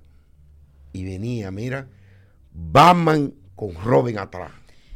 Mira, ¿Quién? Carmen, yo te voy, a- yo te eso voy no a es decir algo. Cruzó no un policía acostado, no. Yo creo que Ella la envió como siete. eso yo no creo que tú deberías El último ya no había ni tapa de crán. Sí, yo creo que tú deberías aprovechar este espacio y sincerizarte. Sincerizarse. Señores, Y haz, la historia real del primer Hasta crán, pide perdón. porque Pide perdón. Lo primero es que no fue en Bellavista Mall. Tú estás desacreditando un centro comercial. no, yo no estoy, no, yo no lo estoy desacreditando. Yo estoy hablando de mi manejo temerario. Ojo, Que eso no fue en Bellavista Mall. Eso ni tú te lo crees. Sí, claro. está bien. Mira, él es de tu mall. generación y se la llevó primero que yo. O sea que yo tengo razón. Está bien, ok. Ustedes tienen toda la razón, no fue ahí. La Pero ya, segunda a esta vez. juego, ¿qué él va a hacer? No, ya. Ya dirá verdad. No, no, no, de todo. No, ya. De no, todo. ya. Además, tú tienes 5 millones en, tu, en el Sí, popular. ya tú tienes 5 malditos millones en tu, en tu cuenta. Jodido chiste. No vuelvo a hacer un chiste más nunca en mi vida. ¿Que dónde fue que rompiste el primer crán? No, ahí. Y entonces, el segunda, la segunda cosa que Cuando me ella pasó abre los con el ojos y carro- pestañas, que está hablando mentira. No, no estoy hablando mentira. La segunda cosa que me pasó con el carro fue que yo llegué, no me acuerdo dónde, me bajé del carro, o sea, lo apago, me bajé del carro y cuando me monté de nuevo el carro no prendía. Y no prende y no prende. Y yo vuelvo y llamo a papi y le digo, tú ves Esa- que este de carro esa no acuerdo. sirve. ¿Tú sabes por qué no prendía? Lo dejó con un cambio. Lo dejó en D. En D, coño, lo dejó. No lo puso en parking. Arriba que el carro se fuera por una barranca, una vaina. Mira, yo no sé si fue que él se lo olió, la vaina del carro. Y yo le decía que no prende, Carmen Denis, tú estás segura, yo voy a salir de la oficina, yo estoy trabajando, es que no prende. Papi ni siquiera me mandó a bajar del carro, él metió el caco por la ventana y vio la palanca hizo así, coño, coño, préndelo ahora. Yo, yo, yo, y yo, ay, qué magia, amores, qué magia. Maldito carro, mano. Después de ahí, más nunca llamé a papi, llamé a un mecánico que teníamos que se llamaba Ulises. Y yo decía, Ulises, ven, que esto no hace nada. Ya yo no. De todos tus hijos, ¿cuál es el que te ha puesto a, a- a coger más lucha? Yo te diría que todos, todos tienen su bemoles. Todos tienen su bemoles, pero Carmen Denis jode que eso no tiene madre. O sea, bastante que jode, pero... Pero soy, mira, Pero tú soy todos. tu psychic. Sí, sí, sí, sí. Sigue ahí. Pero Es todo, todos tienen su memoria. Lo que pasa es que yo, yo adoro a mis hijos. Eso es verdad. No, es que tienes que adorarlo, porque a cierta altura de juego tú sigues. Te- Que yo sigo jodiendo con mis hijos. Porque yo, no quiero, yo no los quiero dejar ahí. Y yo soy un papá gallina. Papá, eso Yo es lo que quiero es tener los hijos míos aquí, aquí, aquí, aquí. Porque eso es lo único que tú tienes en la vida. Llévate de mí. Eso es lo único que tú tienes en la vida. Después todo lo otro es mierda. Bueno, yo te oí decir, hablando con Carlos, eh, del tema de las amistades. Dos. Dos amigos tú tienes. Ese que está ahí y, y Severo Rivera. Después todo lo otro, Monte, Culebra, Cacata, Ratón, Ratas. Papi, papi. Si me vas a controlar. No te voy a controlar, pero- Tu maldita vainita de vino y vete para allá, para el otro. No, lado. pero no te voy a tu controlar. pégate de tu Pero ley. tú, o sea, tú tienes muy buenos panas también. O sea, ¿verdad que Severo y ¿Cuáles Rubén? son los panas? son-. ¿Cuáles son los panas? ¿Quién? O sea, tú tienes gente. Coño, bárbaro, porque también. Ayúdate para yo no, ayudarte. no, no, no, pero Toby Toby es de los amigos míos. Lo que pasa es que Toby Toby se me fue para Miami. Sí. Y no lo veo mucho, pero sí, Toby Toby es un gran amigo mío. Rubén, yo siempre dije que eran tres. Toby- bueno, yo dije que eran cuatro. Toby Toby, Severo, eh, eh, eh, Rubén, Severo, Toby Toby y Carolina Félix. Ah, no, pero Carolina Carolina Félix, mi hermana, la que nunca tuve. Que esa es papi en varón. Ajá. O sea, tú lo ves ellos dos juntos y yo dije, es que ustedes son como la misma persona, pero una Y no es somos y nada. una varón. Tú, tú Nada. sabes a quién se me parece mucho a la personalidad de tu papá, a Sabrina Gómez. Bueno, papi y Sabrina. Fuimos muy amigos. Sí. O sea, somos, no, no, no que O sea, el- peleamos. Obviamente, no, yo no con- yo conozco más de cerca a Sabrina que a tu papá. Pero como en ese estilo franco. Sí, ellos- y, ellos, y ellos juntos hacen, o sea, dinamita. Nosotros hicimos un programa juntos, Alfonso en vivo. Que Sabrina llegó un día, cogió un Sharpie y era, era un, un escritorio que decía Alfonso en vivo. y Sabrina llegó, cogió un Sharpie y puso Alfonso y Sabrina, escrito a mano. Sí, porque la idea del programa era como un Larry King. Entonces era, bueno, se lo copié entero a, a Larry también, casi. El background era como Latinoamérica con puntico de neón y demás. El micrófono era un micrófono de esos de, los de antes. Sí, bueno, entonces yo dije, mierda, yo solo aquí, mano. Entonces, no sé, no sé por qué yo me encontré con Sabrina. Sabrina, ven para que haga un programa conmigo. Pero adelante en el escritorio estaba el logo que decía Alfonso en vivo. Entonces, después como de, de 10 o 20 programas, llego yo al estudio y veo la vaina con un Sharpie. Alfonso y Sabrina en vivo, pero escrito a mano. No, nosotros hemos gozado mucho con Sabrina, tenemos mucho cuento con Sabrina. Sí, sí, sí. Nos la llevamos una vez a hacer producción en una miniserie. Que yo le dije, camina, ven, ayúdame en arte. Y ella dije, en arte. Yo, ven, camina, muchachos, tú no tienes nada que hacer. Que van a pagar, ven. Y Sabrina fue para allá, para... ¿Cómo era que llamaba la loma, Rubén, donde grabamos Malvada Viuda? Eh, Sajoma. Sajoma. Sajoma. Diablo, no había agua caliente ahí. Diablo, coño. Esa agua fría había que tirarse en la mano. Pero sí. Hasta que Vicky descubrió que, que en la cocina le calentaban una paila. Unas pailas, llegaba Vicky con unas pailas llenas de agua. Y yo dije, ¿qué es lo que ustedes hacen? Yo digo, yo me baño con agua fría de Forever. Pero esta gente son ñoña. Esta es agua caliente. La gente de Estados Unidos. Oye, la verdad que son muchos cuentos, porque es que hemos, hemos hecho demasiadas producciones. man. Malvada Viuda. Eso fue un crew como de 12 gente. Eso fue pericia. Esa fue una de las Rubén. mejores. Con la torre. Éramos como 14 con la torre, hermano. Pero la historia era un historión. Entonces tú nomás tienes que tener una historia, tú no tienes que tener tanta vaina. Yo bajé 10 libras en esa producción. Sí, eso fue una vaina del diablo. Ahí estaba todo el mundo. Ahí ve. Ahí estaba todo el mundo haciendo de todo. De todo. De todo estaba todo el mundo. Porque no, e- eso fue una vaina que yo la hice sin la ley.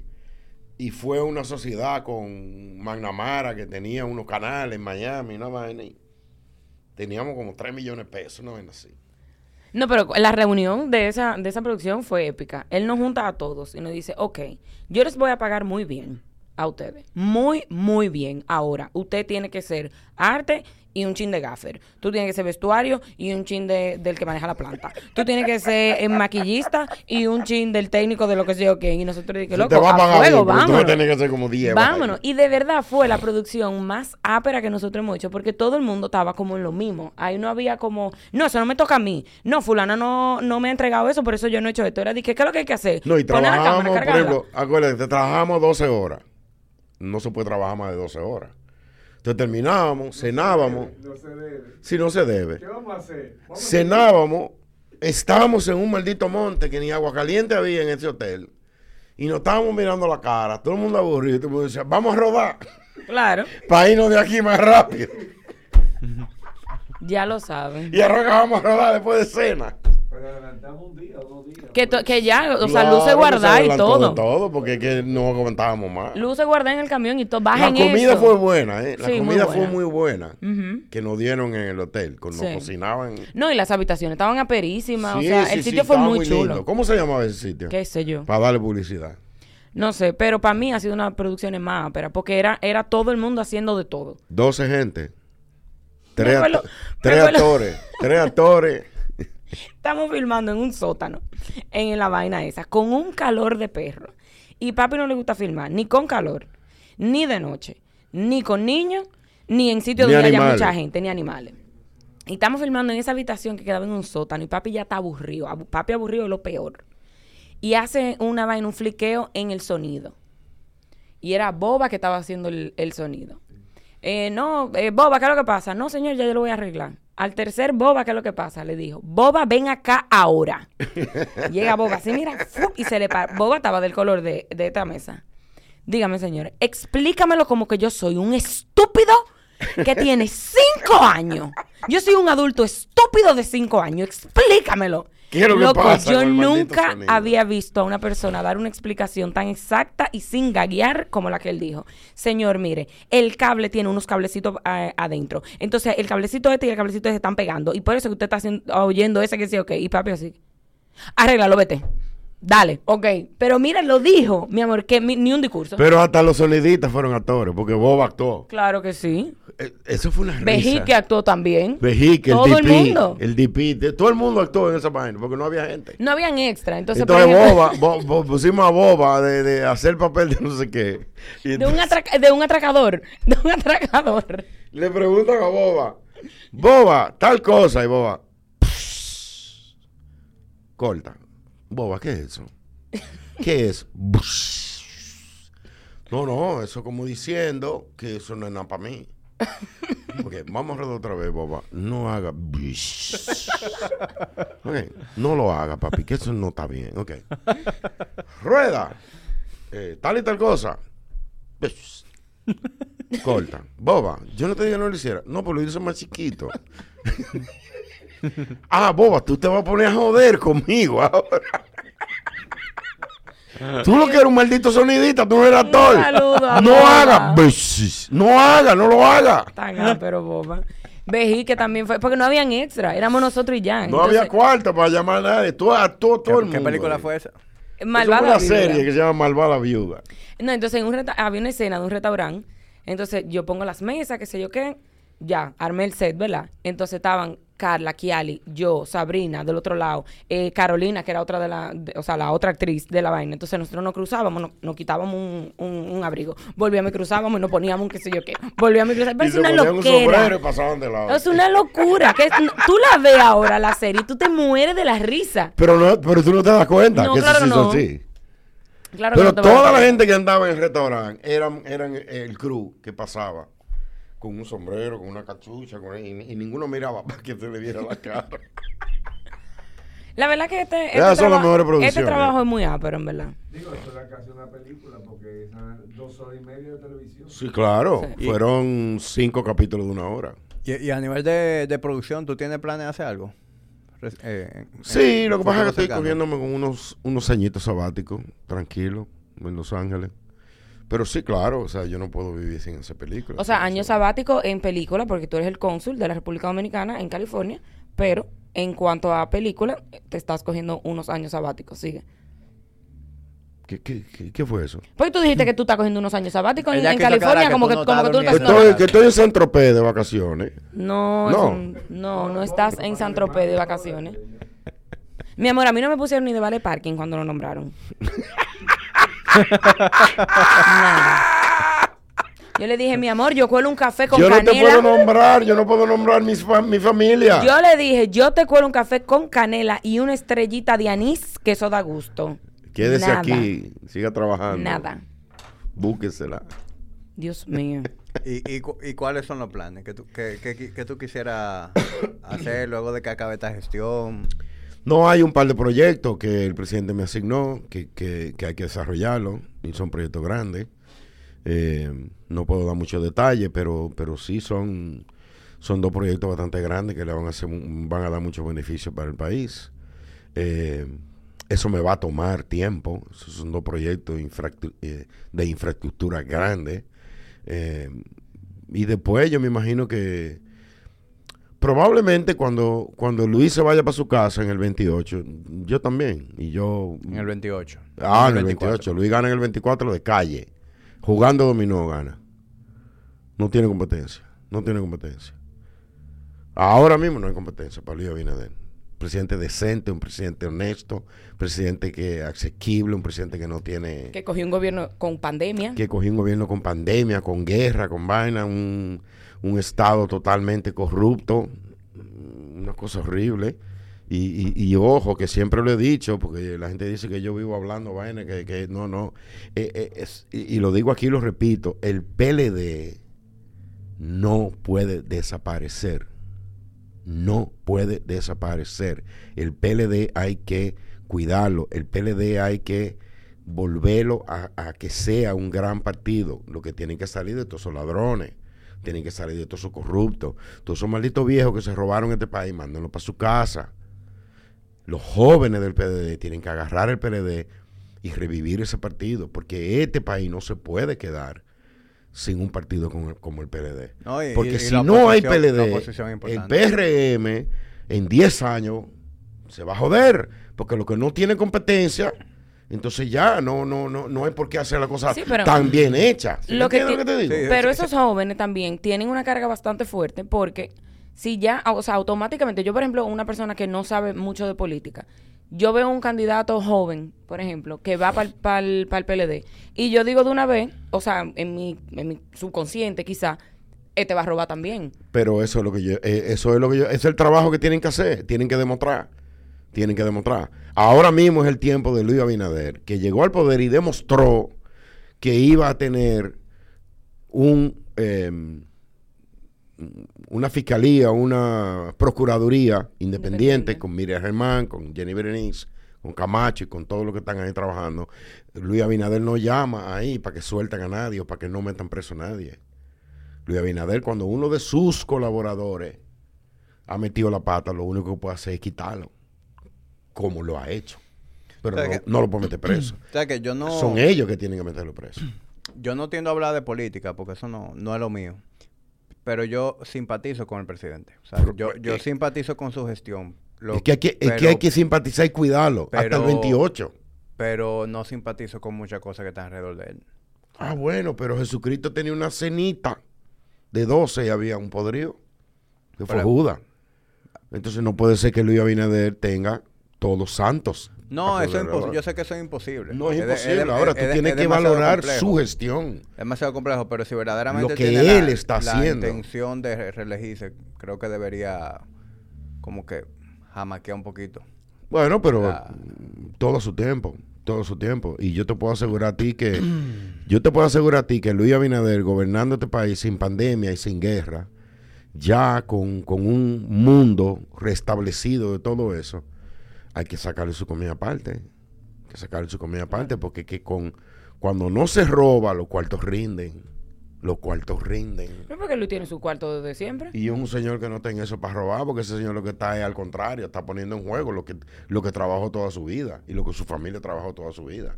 Pero ese señor hay que cuidarlo y hay que ayudarlo y hay que, y hay que fajarse con él. Y, y tú sabes qué? Que en el 28 él se va para su casa tranquilo, sin militarizar Congreso y decir que hay que cambiar la constitución. es que tú no le ves tampoco como una, una prepotencia como en, su cara, ¿tú entiendes? Como en, políticos pasados. y hay funcionarios como tú lo ves tú dices, qué prepotente tú eres. Y, hay, y hay funcionarios como te dice que no, que, no te caen bien, que no, que no, tú no crees que están haciendo lo mejor del mundo. Pero déjame decirte que es del cielo a la tierra. Es del cielo a la tierra. O sea, las cosas que se han hecho en este año, porque tú no puedes contar los dos primeros años, los dos primeros años fue de sobrevivencia. ¿Entiendes? Un país que vive del turismo, donde aquí venían cuántos turistas? Cero. Cero. Todos los hoteles cerrados. Imagínate. tú. ¿Tú sabes por qué este país no se hundió? Por las remesas que mandan de, de los países donde los dominicanos viven, que son como 12 mil millones de dólares. Pero este país tuvo al- al tri de la quiebra. Ahora, ese señor gobernando cuatro años más hasta el 28, tirando paquetico para adelante, conociendo ya lo que es gobernar un país, porque Luis no nació sabiendo ser presidente. Nadie, nadie llega ahí sabiendo ser presidente. Sí, definitivamente un periodo de cuatro años es, es muy poco tiempo pa- para hacer un cambio real. Y Luis lo que ha tenido son dos. O sea, uno mal que falta. Porque el primer año no hubo nada. El primer año fue, vamos a nadar para no ahogarnos. Sí. Vamos a, vamos a ver qué es lo en que vamos a hacer para no ahogarnos. Y después que estábamos ya nadando con la cabeza arriba, entonces viene la jodida guerra de, de- de Ucrania. Que eso también volvió el mundo entero un disparate. Sí, Pero no, y ahora mismo está eh, un- prácticamente una recesión en el mercado americano. En todos el lados. mercado de valores jodidos. Pero hay que, hay que sacarle su comida aparte al, a- al presidente Abinader. Ese tipo está haciendo cosas que. Y, y, y óyeme, cuando no se roba, los cuartos rinden. No, y ojalá también, porque pa, hay demasiado, o sea, para la generación de nosotros, para los hijos de nosotros, para los hijos de los hijos de nosotros, o sea, le vamos a dejar un país loco como estaba. ¿Entiendes? O sea, nos vamos a joder todo. Yo no sé si tú has sido inmigrante, pero. eh, eh, óyeme, en el mejor país donde un dominicano vive, es aquí. Claro. Yo Don- no, en no, donde no. uno mejor vive, donde un dominicano mejor vive, es aquí. En su caso. Yo nunca he vivido fuera, pero cada vez que viajo me encanta, ¿verdad? Eh, es hasta un poquito depresivo a veces uno vuelve aquí. No, porque y- tú estás de vacaciones. Como turista, realidad. Pero viéndolo en el contexto de vivir fuera, especialmente comparándome con el estilo de vida norteamericano, no me no envidio ni un chin. No. O sea, No, que aquí y- uno vive bien. Claro, y no es lo mismo, por ejemplo, yo- uno que se ha ido a vivir fuera porque quiere, porque va a estudiar fuera, porque puede, a tú tener que irte a vivir fuera. ¿Entiendes? Son dos cosas totalmente Sí, diferentes. obligado. o sea, yo vivía en, en Argentina y yo vivía Rulay. Porque, ¿tú entiendes? Estaba en nómina. Pero no es lo mismo de que- Cuéntale lo que hiciste. ¿Qué fue lo que hice? Que descubriste la clave de Internet Banking y te depositaba Ah. dinero. Ladronaza. No, ladronaza no. Lo tuyo es mío y lo mío es mío. Ah. Eso es una ley de vida, ¿Qué mi era lo amor. que hacía Alfonso? Oh, ella, ella, me, ella me clachó un día en la computadora cuál era la clave. Ella me clachó un día, no. Usted me dijo a mí que, le, que lo ayudara porque no encontraba los lentes. Y yo amablemente te ayudé. Y me aprendí la clave de Internet Banking. Rubén, ella descubrió la clave de Internet Banking. Yo te estaba ayudando. Y yo me enteré porque Kiali me llamó un día, a un pleito que tuvieron. Papi, aquí está Carmen depositándose dinero. Coño, yo sabía que había sido ella que te lo dijo. Yo lo sabía que había sido Kiali. Y yo le dije a Kiali, no diga nada que yo le voy a cambiar la clave. Pero tú, Me la imagino un día. Pero tú Esto no re- funciona. Esto Pero no funciona. tú, tú hiciste el, la conciliación bancaria, Alfonso, para ver cuánto te había robado. No, porque era- eran cositas, chele, eran hombre, cositas. Chele, chele. Lo que pasa es que cuando uno está estudiando, a nosotras nos daban un presupuesto. Porque en esa época eh, lo que ellas tenían era una prepago león que yo le metía dinero. Entonces yo me imagino que ella tenía su dinero.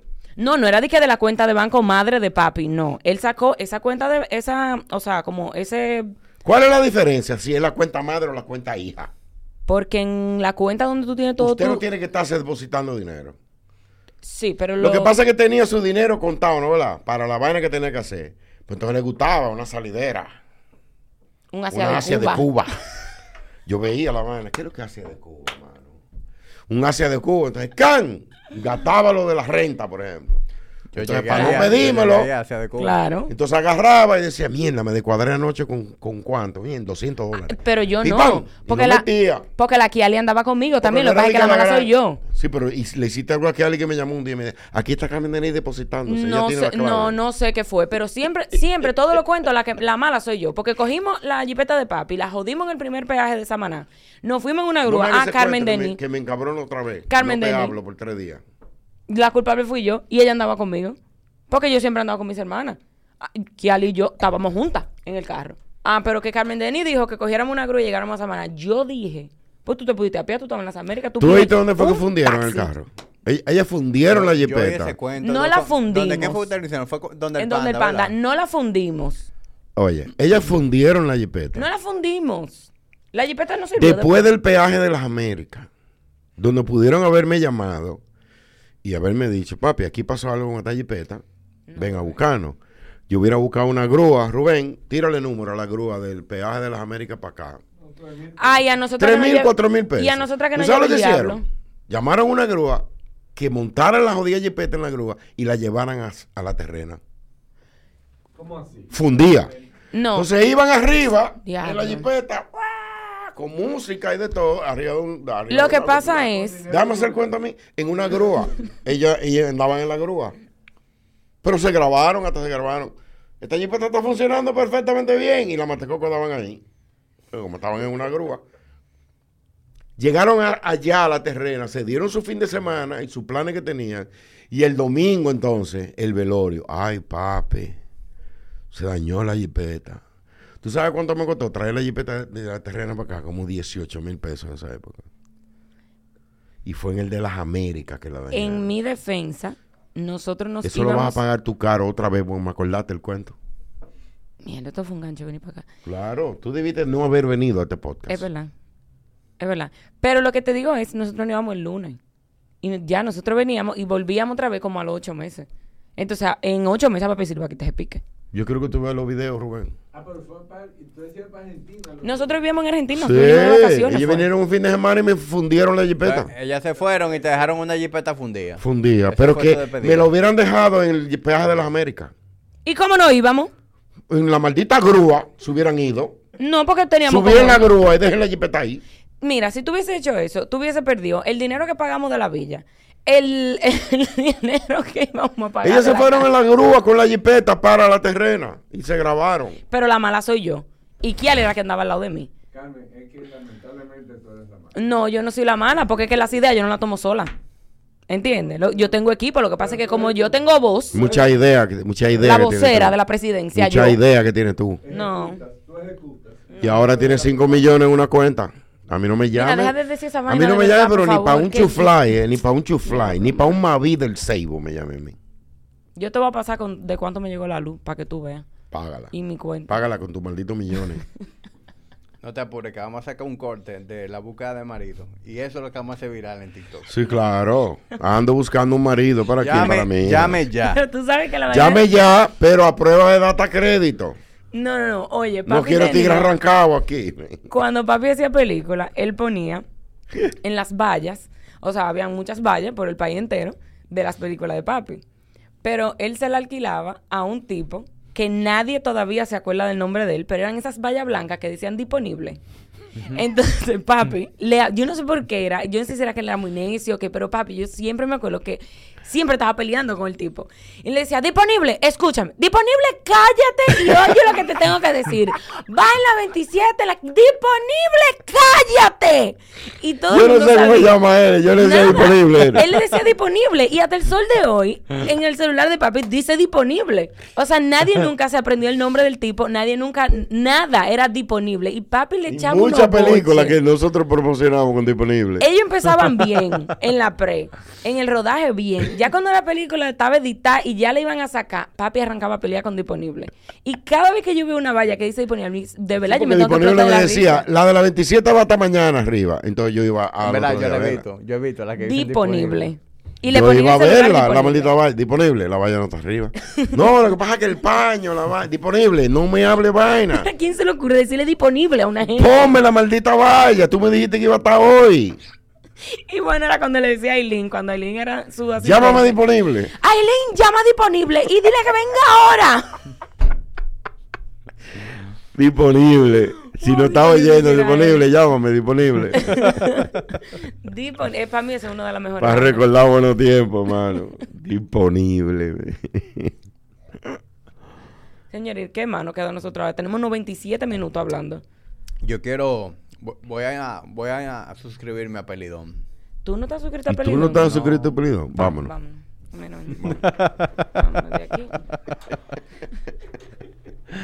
es, muy, es muy ápero y están todas las películas y tú te puedes reír con todita la serie y todos los programas viejos que hay. Sí, hay, hay vainas que tú no lo puedes ver en ningún lado. Las miniseries que yo hacía en, lo- en los 90, Las Iguapas, Reina de las Américas, El Muelú, El Venado, todas esas series están ahí. ¿Funciona entrando por Safari o es una aplicación?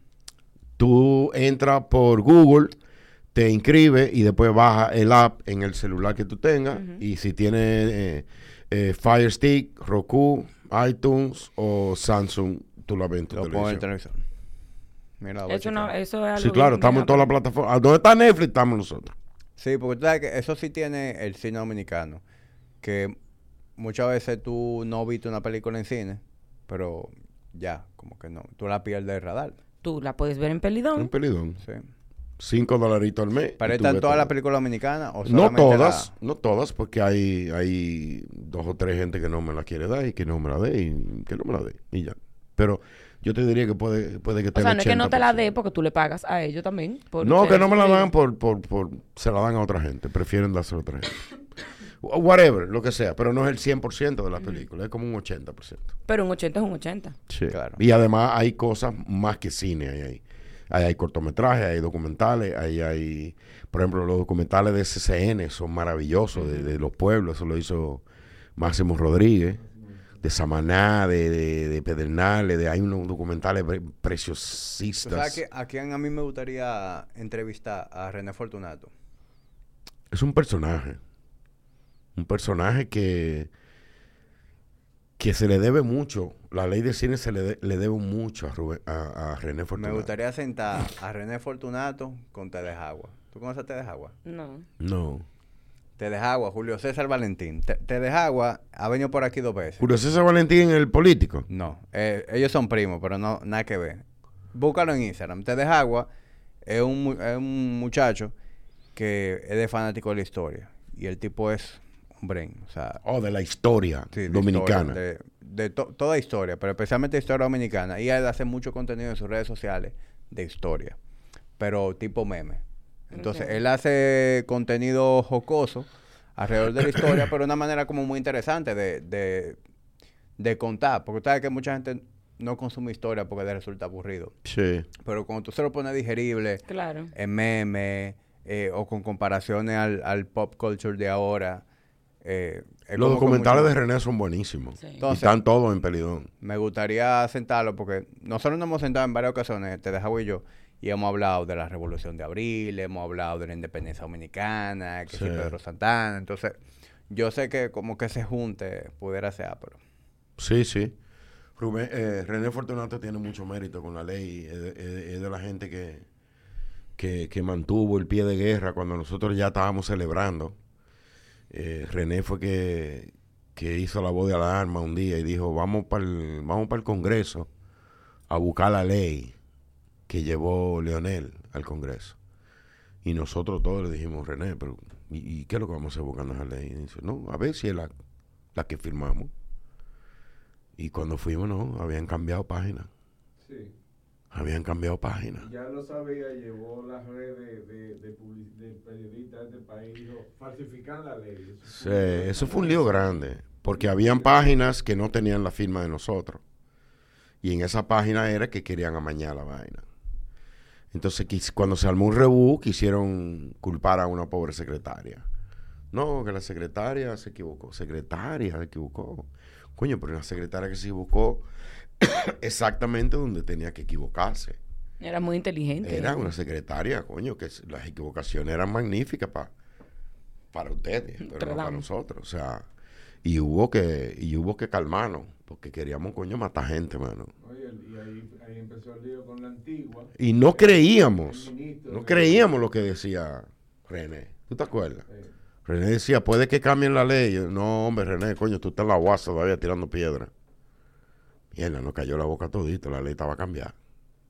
No, pero qué bueno. Se la cambiaron al presidente, coño, para que tú veas lo que son eh, la gente en este país, O sea, Querían no fue- que todo el dinero que los cineastas recaudaran en las empresas no nos lo dieran a nosotros, se lo mandaran a cultura. Y nosotros, y entonces a cultura busca el dinero. Yo fui, de, y yo, yo fui de lo que le dije a Leonel, vamos a pagar peaje. Ahí no nos van a dar el dinero que nosotros mandamos. ¿Y por qué tenemos que mandarlo para allá? O sea, Leonel no sabía. No, a él se lo propusieron como la gran idea y nosotros dijimos que no. O sea, ¿cómo es posible que yo voy a presidente y, y la cervecería me da a mí 20 millones, pero no me lo puede dar? tiene que depositártelo a una cuenta de cultura. Entonces, yo, después que el dinero está allá, ir a cultura a buscar el dinero. Claro. En un escritorito, tú sabes, de quinta categoría. El dinero mío, ah, bueno, Alfonso, ese dinero está aquí, pero. mm, y lo mío, mami. O sea, lo, No, ma- lo- mató a la burocracia que sabemos que eso implica. Exacto. Tú quieres los 20 enteros. Eh, O sea, no hay nada para uno. ¿Me entiendes? Porque eso es lo que iba a pasar. Ya ese fue otro pleito. René, René es un gran héroe de la ley. René Fortunato. Yo le voy a pedir que me conecte a ver si logro. Yo te armar- doy el teléfono de él. Él no le gusta mucho hablar y no le gusta mucho hacer mucho bulto. René es un tipo muy reservado. Pero puede que vengas y tú le. Sí. No, y lo bueno de este tipo de plataforma es que, como te ve, algo bastante relajado, ¿no? Algo chévere. No una parafernalia. No, pero yo conozco a René. René es complicado. Y él hizo un libro de la cine. Ah, yo no sabía eso. A mí me gustaría leerlo. Sí. No, no. Dicen los reales héroes de la. No, no, no, no lo he leído. Hay muchos héroes, hay muchos, y somos muy mal agradecidos también. Porque hay una, hay una cónsul, la cónsul de, la cónsul de Barcelona en la época. Una época muy dura, que estábamos peleados, peleados, peleados. Estábamos enemigos, todo el mundo enemigo. Gobierno, Leonel, todo el mundazo. No queríamos saber de ley de cine ninguno. ¿Te acuerdas? Y fuimos a Barcelona, invitados por esa cónsul. Somos tan mal agradecidos que no me acuerdo del nombre. Eh, porque el dominicano es mal agradecido, o el ser humano, vamos a decir. Y yo me acuerdo que llegamos a Barcelona y la señora nos dijo a mí, a René Fortunato, ¿y ustedes dos qué hacen aquí? Y nosotros dijimos, bueno, pues usted nos invitó, hasta el pasaje no pagó. Y yo, sí, sí, yo sé, pero yo pensaba que ustedes no iban a venir. Ustedes son enemigos de, de Leonel. No, no, nosotros no somos enemigos de Leonel. ¿Usted quiere que le contemos qué es lo que está pasando? Cuele un café para que usted vea, que vamos a hablar. Y le explicamos a, la- a ella lo que estaba pasando con, con el antiguo ese y con cultura que querían amañar la vaina. Y esa cónsul, que no me acuerdo del nombre por mal agradecido que soy, Mal agradecido, no viejo, pero no me acuerdo del nombre, debería de saberme el nombre, debería de llamarla todos los días para decirle feliz, feliz Navidad y debería de saber su cumpleaños para llamarle y decirle feliz cumpleaños. Eso es ser agradecido de la vida. Esa señora habló con Leonel y le dijo, Leonel, los cineastas no, no son unos buscapleitos, los, óigalos a ellos, ellos me explicaron lo que está pasando. Y después que esa señora habló con Leonel, nos mandaron a llamar para Funglode. Y fuimos a Funglode. Y después, y después nos llamó, eh, ve, viste que yo soy amiga de Leonel, le conseguí la vaina y le expliqué. Y esa es héroe de la ley. Yo la leo. ¿Tú te acuerdas el nombre? Sí, no, pues somos unos mal agradecidos. Porque cuando Porque vamos a chupar de la teta, Arturito, Arturito, Arturito, ¿cómo estás? Pero después que echa las tetas se vació, ¿cómo que se llama de la teta? Artuqué. Así que el ser humano. Manuel Jiménez también fue un gran héroe de la ley de cine. Eh, Jiménez, ¿cómo que se llama? Manuel Jiménez. Manuel Jiménez. Manuel Jiménez fue un gran héroe de la ley de cine, un, Yo, yo voy a un gran defensor de la ley de cine. Sí, porque lo de, lo de, lo de la, los secuaces de la antigua querían secuestrar la ley y hacer la vaina lo que quisieran. Ese señor eh, Manuel Jiménez nos ayudó mucho también. Pero no sabemos el nombre de él, por lo menos. Gracias, Manuel Jiménez. Pero a la cónsul de Barcelona no, no nos acordamos del nombre. Bueno, pero cuando te acuerdes, tú le mandas, tú le mandas el nombre a Jamil y dices, mire, ¿qué dice Alfonso? Que Mal agradecido. No, y tal". hablamos con la secretaria del cónsul para que la tenga Claro que sí, en su agenda, claro que sí, las fechas especiales. Claro que sí. Tú me la mandas y yo ya la paso. Sí, porque ¿qué nos cuesta a nosotros llamar a esa señora en un 24 de diciembre? Feliz Navidad, señora. Gracias por la ley de cine. Tú sabes los beneficios que hemos tenido con esta ley. Y no nos sabemos el nombre de esa señora que nos ayudó. Es más, mira, de aquí voy yo a salir a buscar el nombre de esa señora. Tiene que estar por ahí en algún documento. Yo la consigo, yo sé cuál es. Porque yo me sé el año y todo, y ella era cónsul de Barcelona. Yo la averiguo y la voy a llamar. Feliz Navidad. La recuerdo con mucho cariño. Sí, claro, pero es que es verdad. Es que es verdad que nos ayudó. Bueno, don Alfonso, yo no le voy a quitar más tiempo de su, de su viernes por la noche. Un No, no. acotón que no vamos a dar. ¿Es verdad? Si seguimos hablando, tiene que buscar por lo menos cuño en derretido. ¿Es que eso? Van a ser las 8. No, No, gracias no. por la invitación. Esos, y son- esos son los minutos. La hora real es ocho y media. Ocho y media. Esos son los minutos que estamos grabando, 108. Ah, ok.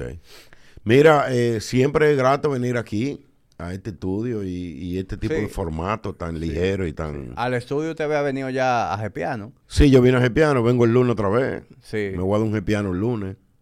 Yo Una- vengo para una- eso. No También. vienes. Sí, No, no, claro que no, sí. no. Oye, lo que pasa es que ustedes hablan más, más chill, ¿verdad? Pero entonces Julio se pone a, chin- a enchinchar a papi y a papi no hay que darle mucha cuerda.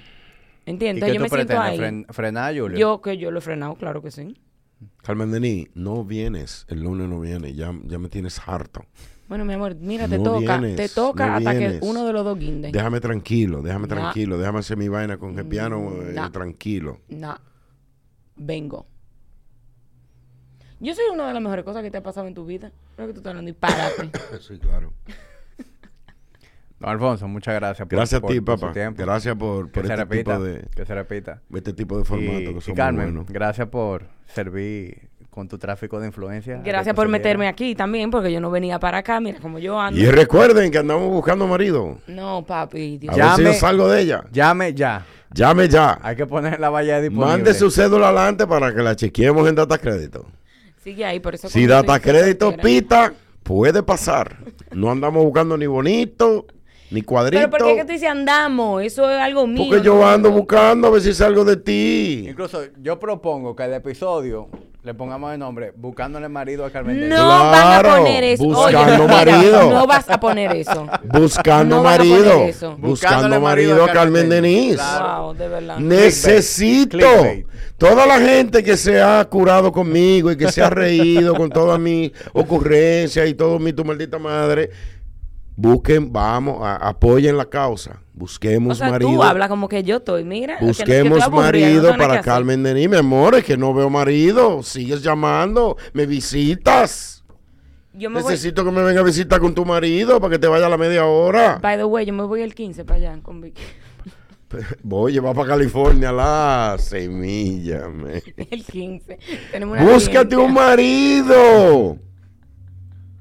Por favor, óigame, usa la plataforma. Señores, ayúdenos en esta noble causa. Ayúdenos en esta noble causa. Ustedes de verdad, qué feo ustedes. Necesitamos buena cuenta bancaria en dólares, tarjeta de No. crédito de todo tipo. Me voy. Deje de comprar semilla de cajuil y vaina en la oficina, porque ya aparecía a las 9 de la mañana y se bajaba la funda entera. Chapeo. Chapean a Rubén que lo tienen al coger la Pero lo bueno es que si yo voy a chapear, yo chapeo a mi papá, a mi tío, pero yo no salgo a chapear por ahí, jipeta de funcionario. ¿Entiendes? O sea, es un chapeo sano. Ok. Chapeo sano. Como quieran, No, fuera que yo andara por- continuamos buscando marido. Ay, Dios, bye. Me voy. Señores, gracias por llegar. El niño que ella tiene muy lindo, muy simpático. Gracias, Amit.